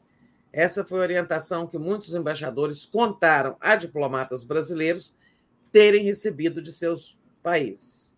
Tá? É, e os Estados Unidos né, foram na frente, saíram na frente, foram além, divulgando essa nota, né, que está plenamente de acordo com o que o presidente Biden já disse, inclusive quando esteve com Bolsonaro, que confia no sistema eleitoral brasileiro, que, está, que as eleições são uma questão é, brasileira, não é que eles estejam querendo interferir, ou pelo menos externando qualquer desejo. Estão dizendo o seguinte: essa é uma questão dos brasileiros, mas nós aqui confiamos no sistema, na democracia. O Brasil já deu demonstrações é, ao longo dos últimos das últimas décadas, de que tem um, um sistema eleitoral, de que a democracia tem vigor, funciona corretamente, e tal e tal. Achei a nota dos Estados Unidos muito oportuna, muito boa, logo eles que são tão né, é, cultores, né, pró-americanos, tudo. Achei muito bom, muito boa essa iniciativa que veio lá do Departamento de Estado, né? Porque nem foi iniciativa de embaixador aqui, porque nós nem temos embaixador dos Estados Unidos no Brasil há meses. E os Estados Unidos não se não estão assim, se importando muito em colocar um embaixador aqui, sabe? Teve a indicação aí de uma de uma possível embaixadora, mas teve problemas lá no Senado americano. Nós temos apenas o encarregado de negócios, né? É, e ele compareceu, então, como encarregado de negócios, ele jamais assinaria essa nota sem orientação direta do Departamento de Estado, ou seja, do governo americano. Então, foi muito importante e muito oportuna. Esfregar na cara do Bolsonaro essa nota americana. Tem que esfregar na cara de, do Bolsonaro e nas pessoas que ainda apoiam o Bolsonaro, né? Porque é, é. O Hélio Gaspari dizia hoje que é, os Estados Unidos consideram tanto, diz na coluna dele, que as eleições são um assunto interno, e a nota da embaixada diz isso, né? A eleição é uma escolha dos brasileiros. É, não estamos discutindo o passado, né, gente? Interferências, outras já aconteceram e tudo mais. Sabemos o quanto a CIA já uh, bisbilhotou, atuou aqui, inclusive, fomentando é, a eleição de mil, apoiando candidatos conservadores anticomunistas na eleição de 1962, que produziu um Congresso conservador que referendou o golpe de 64. Né? É, aí tinha aqui um tal IBAD, um instituto financiado pelos americanos. Eu não estou falando de passado. Eu sei, eu sei o que se passou já no, no Brasil, nas relações entre o Brasil e os Estados Unidos. Mas agora eles dizem que esse assunto é nosso, essa eleição é nossa questão. E eles também se consideram tanto assim as eleições deles também, que quando há a posse do presidente dos Estados Unidos, os embaixadores estrangeiros não são convidados. Isso está contando o Hélio Gaspar, nem sabia disso. É, porque dizem, eles entendem o seguinte: isso aqui é um assunto nosso, doméstico. Não temos nem que convidar embaixadores estrangeiros para a posse do presidente dos Estados Unidos. É isso, Daphne. Foi bom. Muito bom, Tereza. Minha internet está aqui um pouco é, pipocando, né? É, mas ah. vamos lá, vamos, vamos, vamos é, seguir. É, deixa eu ver aqui, alguém pediu para eu falar da agenda do Lula em Pernambuco, né? Então, ele chegou ontem à noite, né? É, ele cumpre a agenda hoje, na quarta e na quinta-feira. Se vocês procurarem no Google, como eu fiz aqui, tem as informações, mas parece que ele tem passagem programada por Caetés, que é a cidade natal dele, né? Onde foi construída uma réplica da casa da dona Linduda. Vai ser lindo isso, gente. É, ele vai almoçar na casa de Danilo Cabral, do presidente do PSB, né? É, hum, o governador Paulo Câmara e o prefeito de Recife, João Campos, também deverá participar. E vai ter um ato público programado no final da tarde. Né? Então, é 11 horas, ato público em Guaranhuns, 14 horas, visita à casa da dona Lindu e 17 horas, ato público em Serra Talhada, antiga estação ferroviária. Isso hoje, na quarta-feira. Na quinta-feira, 10h30, evento com representantes do setor cultural. Depois, almoço na casa do Danilo Cabral, 17 horas, ato público em Recife, no Classic Hall. Tá? Então, para quem perguntou, é essa a agenda. A gente tem aqui um superchat da Marisa Werkermaster. A direita quer tirar o Bolsonaro para eleger a Tebet. É, falando aí dessa muita gente é, agora se manifestando contra o Bolsonaro, tentando uma terceira via, que pode ser também é, uma, uma opção, né? Segundo eles. A Luzia Ferreira diz: o último dia para enviar propostas no site Juntos pelo Brasil, mais de 10 mil, meta hoje 13 mil. Bora lá participar e eleger Lula presidente. Gilberto Cruvinel diz: Daphne, como assim dizem os jovens? Você é jovem. Obrigada, Gilberto. Não é. tão jovem quanto talvez pareça, mas me considero jovem de espírito. Oh, Daphne, leia novamente o nome do site onde se apresenta contribuições ao programa de governo do Lula. É, Juntos pelo Brasil, diz aqui a Luzia Ferreira. Ah, tá. Tá? E... Pois é, ainda é o último dia, sexta-feira, né? É, segundo ela, é hoje, né? Ah, é hoje. É, tá mas eu posso dar uma olhada aqui quando, enquanto você fala e depois trazer mais tarde.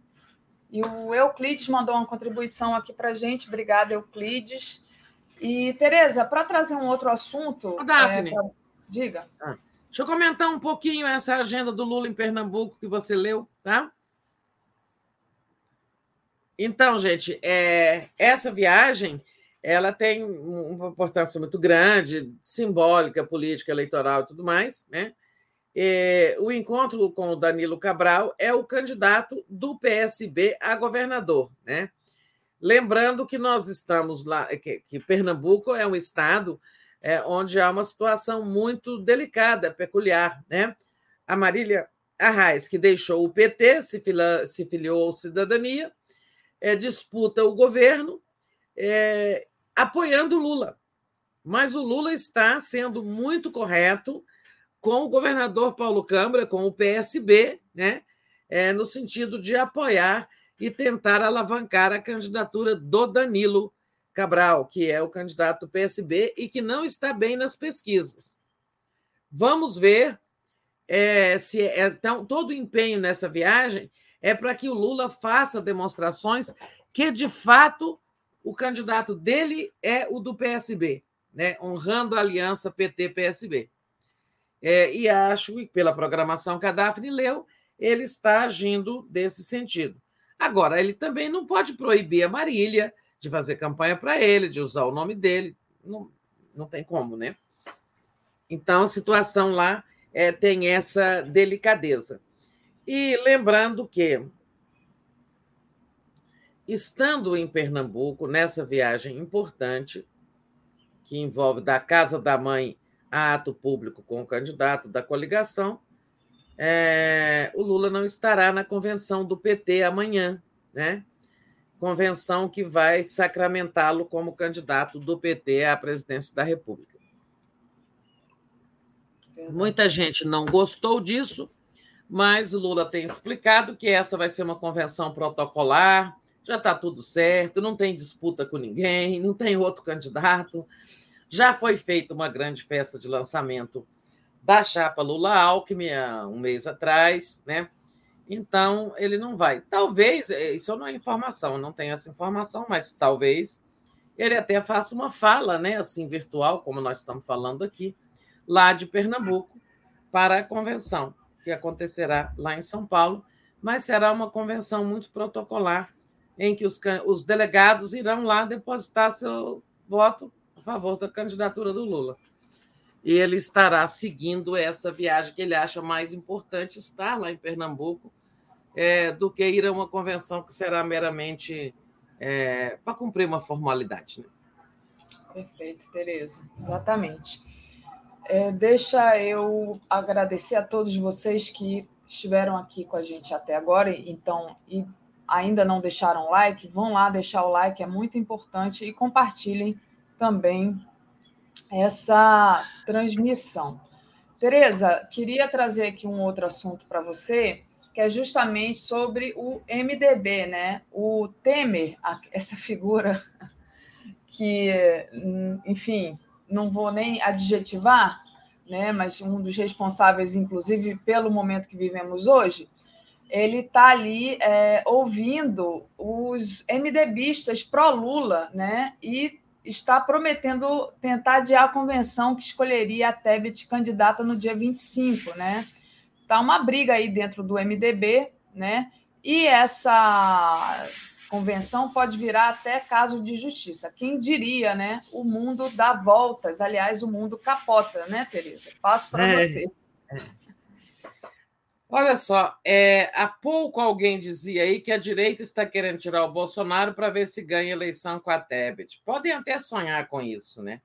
Primeiro, não vai ser fácil tirar o Bolsonaro, senão a gente já tinha tirado, né? Por causa dessa, sobretudo por conta desses dois pilares de servilismo, que são o Aras e o, e o Arthur Lira, né? E, e o Centrão comprado, tal.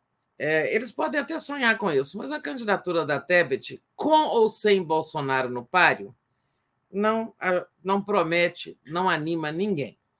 Olha só, aí tivemos a adesão de 11 estados, 11 diretórios estaduais do MDB ao Lula. Né?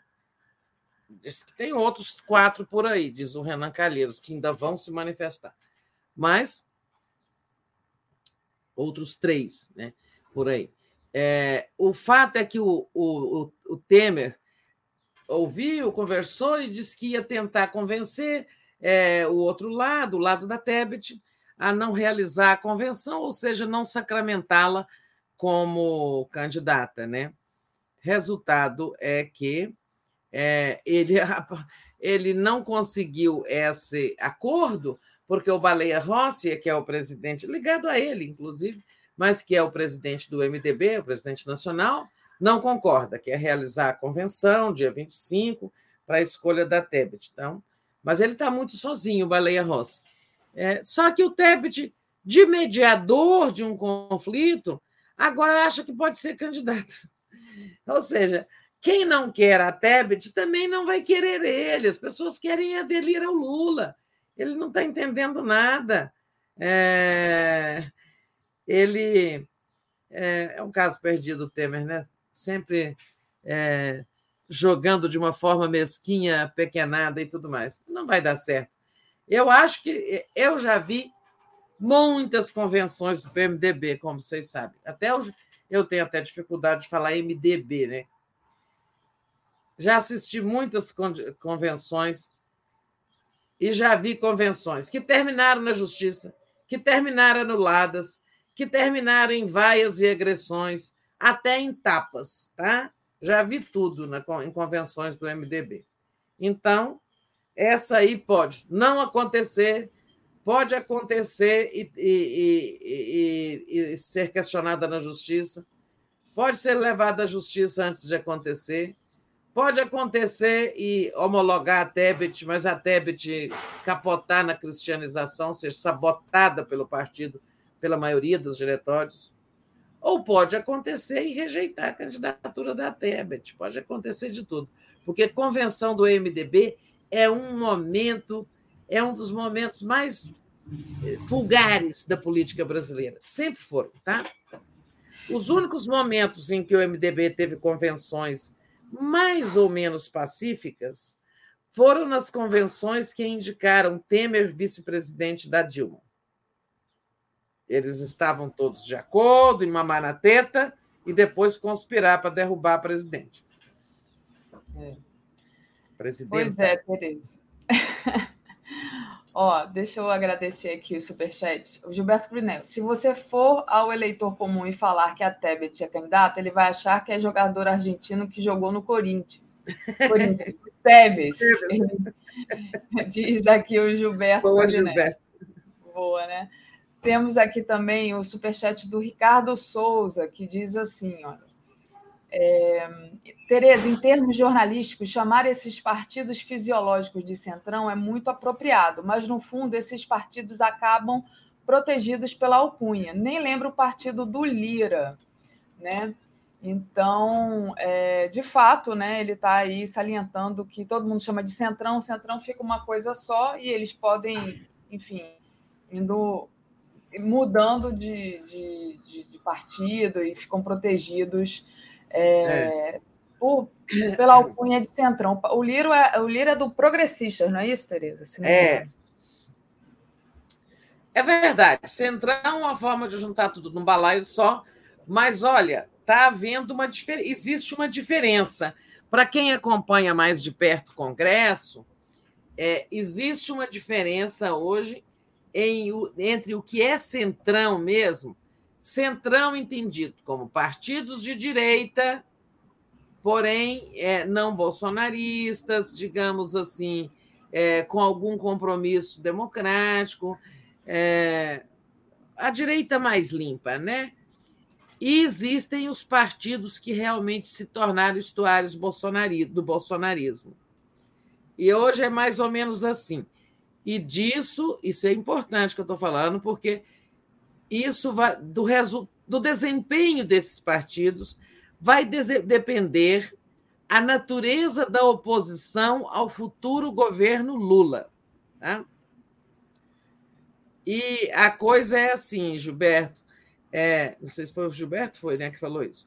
É, PP é um partido centrão, mas não é um partido dos bolsonaristas raiz, tá? É...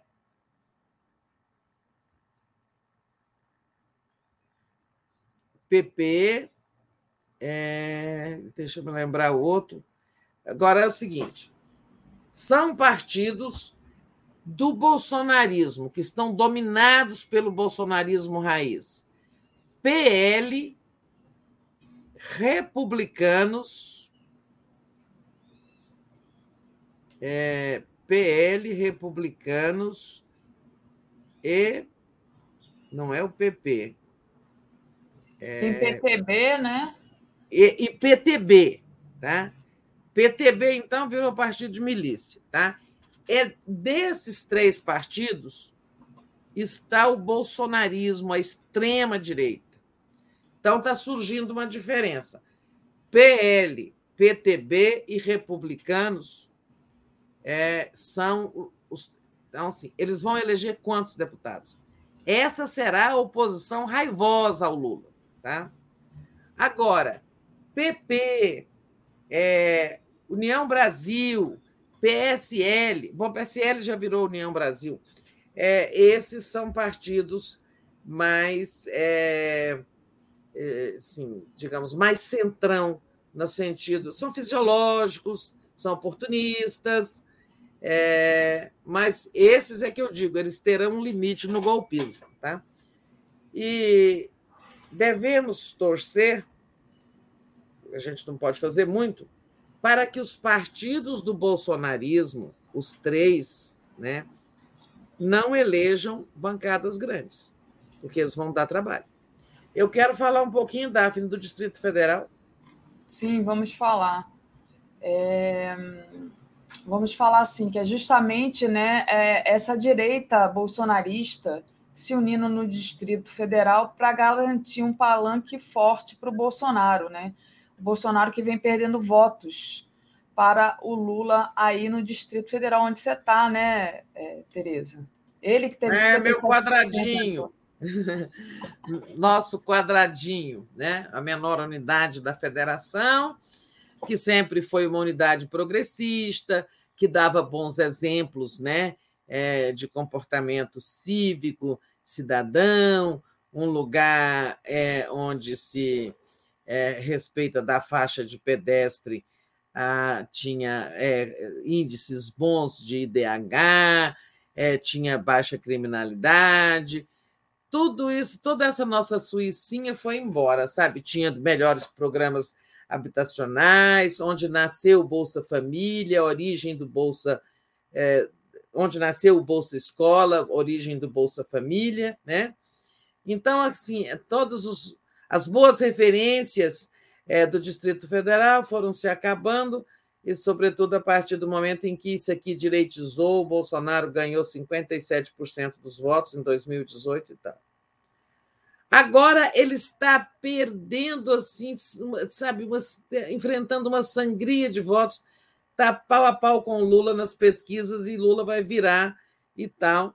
Então ele entrou no campo, em campo, o Bolsonaro, e sacrificou a ministra, ex-ministra Damares, que era que deixou o governo, deixou aquele ministério lá que reunia direitos humanos, mulher, criança, anistia, é aquela cesta né, que fizeram para Damares, de um ministério muito relacionado com a agenda de costumes, né, uma bolsonarista é, de primeira hora e, e né, raiz mesmo, militante, exaltada, a mulher que estreou no governo dizendo que o menino veste azul e menina veste rosa, né?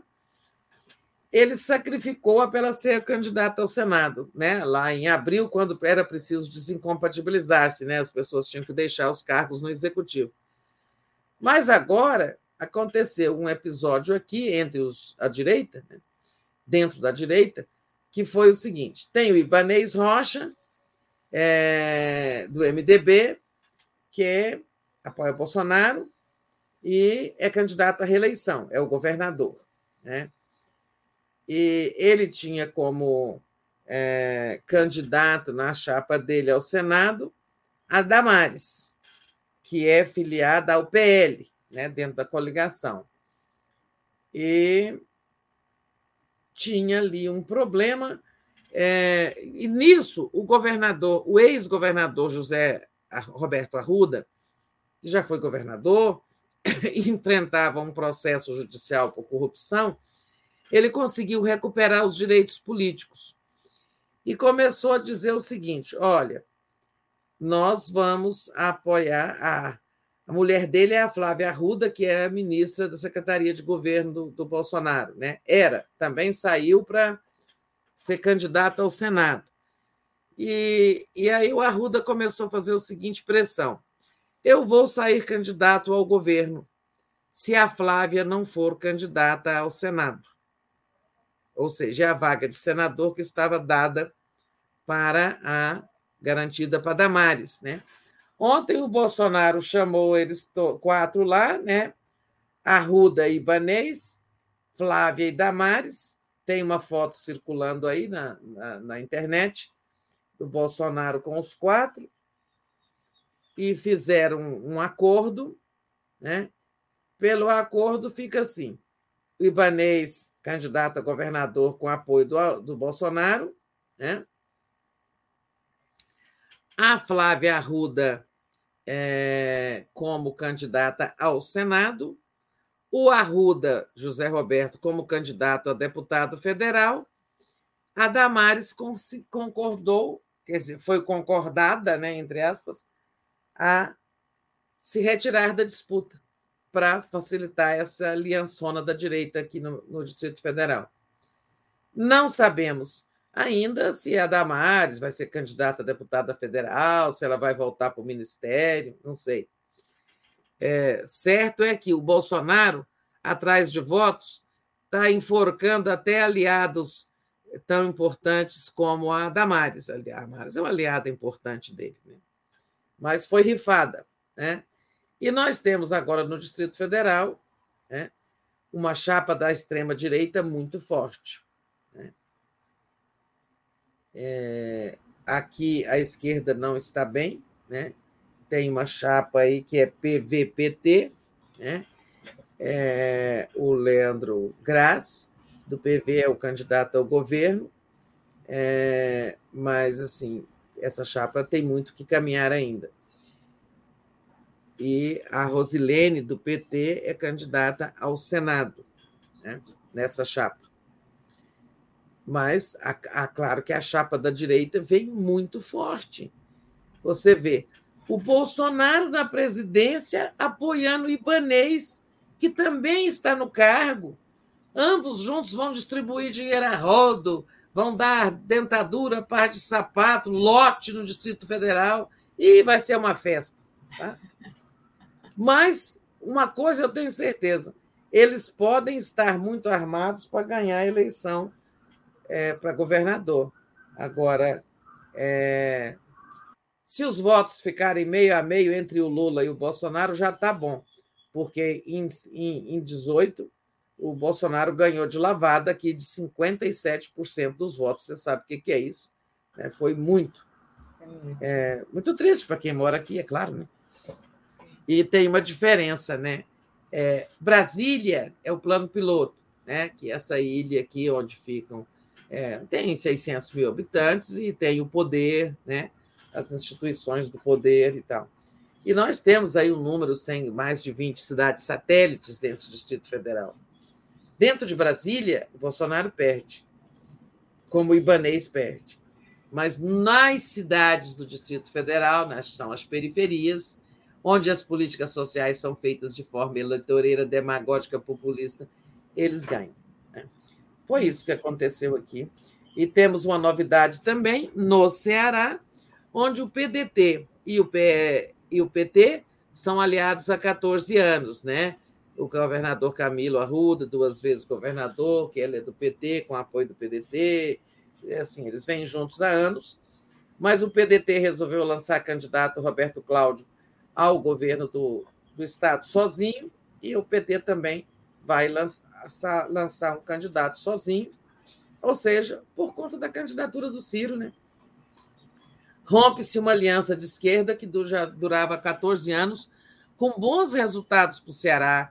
O Ceará, nesses governos da coligação PT-PDT, conquistou é, índices e reconhecimento, muito reconhecimento por progressos na área de educação, né, por muitas realizações na área da infraestrutura do Estado, né, infraestrutura em geral é, teve problemas assim na área de segurança, né? E, e, mas o governador Camilo enfrentou com muita energia é, aquela, aquelas sublevações da PM lá e tudo mais.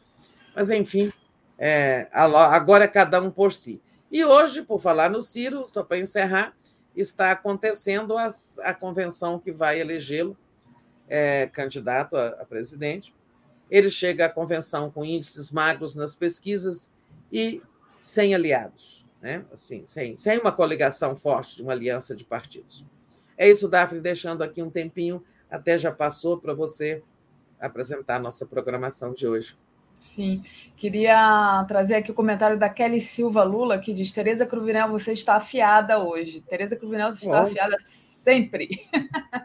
Lia Oliveira, Braz Ilha, ela manda aqui um superchat para gente. E queria agradecer também ao Luiz Edgar de Souza, mandando superchat. Quantos votos tem mesmo no Distrito Federal? Tem dó, ele está falando aqui. Fermota. Sou do Distrito Federal. Quantos votos? Foi... Oi? Quantos votos? Quantos votos tem o Distrito Federal? Quantos eleitores, né? É, eu acho que ele está dizendo, ah, não é tão importante assim. Eu acho importante, sim, gente. É importante porque é capital, né? É. É, tem uma importância simbólica e tal. Agora, é claro que numericamente não tem tanta importância, mas é importante que na capital, quando a capital tem um governador de oposição, né? É, fica ruim para o presidente. Por exemplo, Lula vai governar tendo, tendo Ibanês como governador, é ruim, porque muitas coisas são feitas em parceria, né? Sim. Tem um grande evento internacional, tem que trabalhar junto, tem em suma, tem muitas coisas. É, a segurança do presidente é, é ruim ter um candidato, ter um governador de oposição ao presidente. É muito mais nesse sentido minha preocupação. Desejava que o Lula tivesse um governador aliado. É. a Fermota diz assim: sou do Distrito Federal, Cristóvão foi carrasco servidor, Agnello alvo Lava Jato, Hollenberg pouco atuante, a isso se soma a classe média bolsonarista. Distrito Federal está difícil. O Gilberto é. Cruvinel lembra da convenção do PMDB, na qual voaram cadeiras. A Fermota. Distrito Federal, Fermota, Distrito Federal, classe média somados à esquerda desastrosa. Paulo Costa, o Centrão é um balaio de raposas. É, Luiz Edgarde de Souza, Centrão é assim: se Lula vencer, eles estarão ao lado de Lula. É, bom, do, o resto acho que eu já tinha lido. Agora, dando aqui para vocês, lembro para vocês a programação do Brasil 247, da TV 247 de hoje, às 10 horas agora, a gente tem o mundo como ele é. Bolsonaro humilha o Brasil perante o mundo, às 11 horas, giro das 11. Crime gravíssimo, reação Bolsonaro é a mais forte até aqui. 13 horas, o cerco miliciano aos povos Yanomami Às 14 horas, é, o Adi Damus, tá, gente? O Bolsonaro se comporta como candidato delinquente. 15 horas, Poder e Linguagem, é, com Conde e Paladino. 16 horas, Brasil Popular, lutas urbanas e projetos para cidades. 17 horas, caso Marcelo Arruda. Advogado aponta as falhas do inquérito da Polícia do Paraná. Às 18 horas, a gente tem o Léo ao quadrado. Às 18h30, o Boa Noite 247 às 22 horas o dia em 20 minutos e às 23 horas a live do Conde. Com isso, encerro aqui a nossa participação de hoje. Vão lá para a nossa próxima programação. Obrigada, Tereza. Beijo para você. Tchau, tchau. Bom dia a todos, todos e você, Daphne. Valeu, tchau.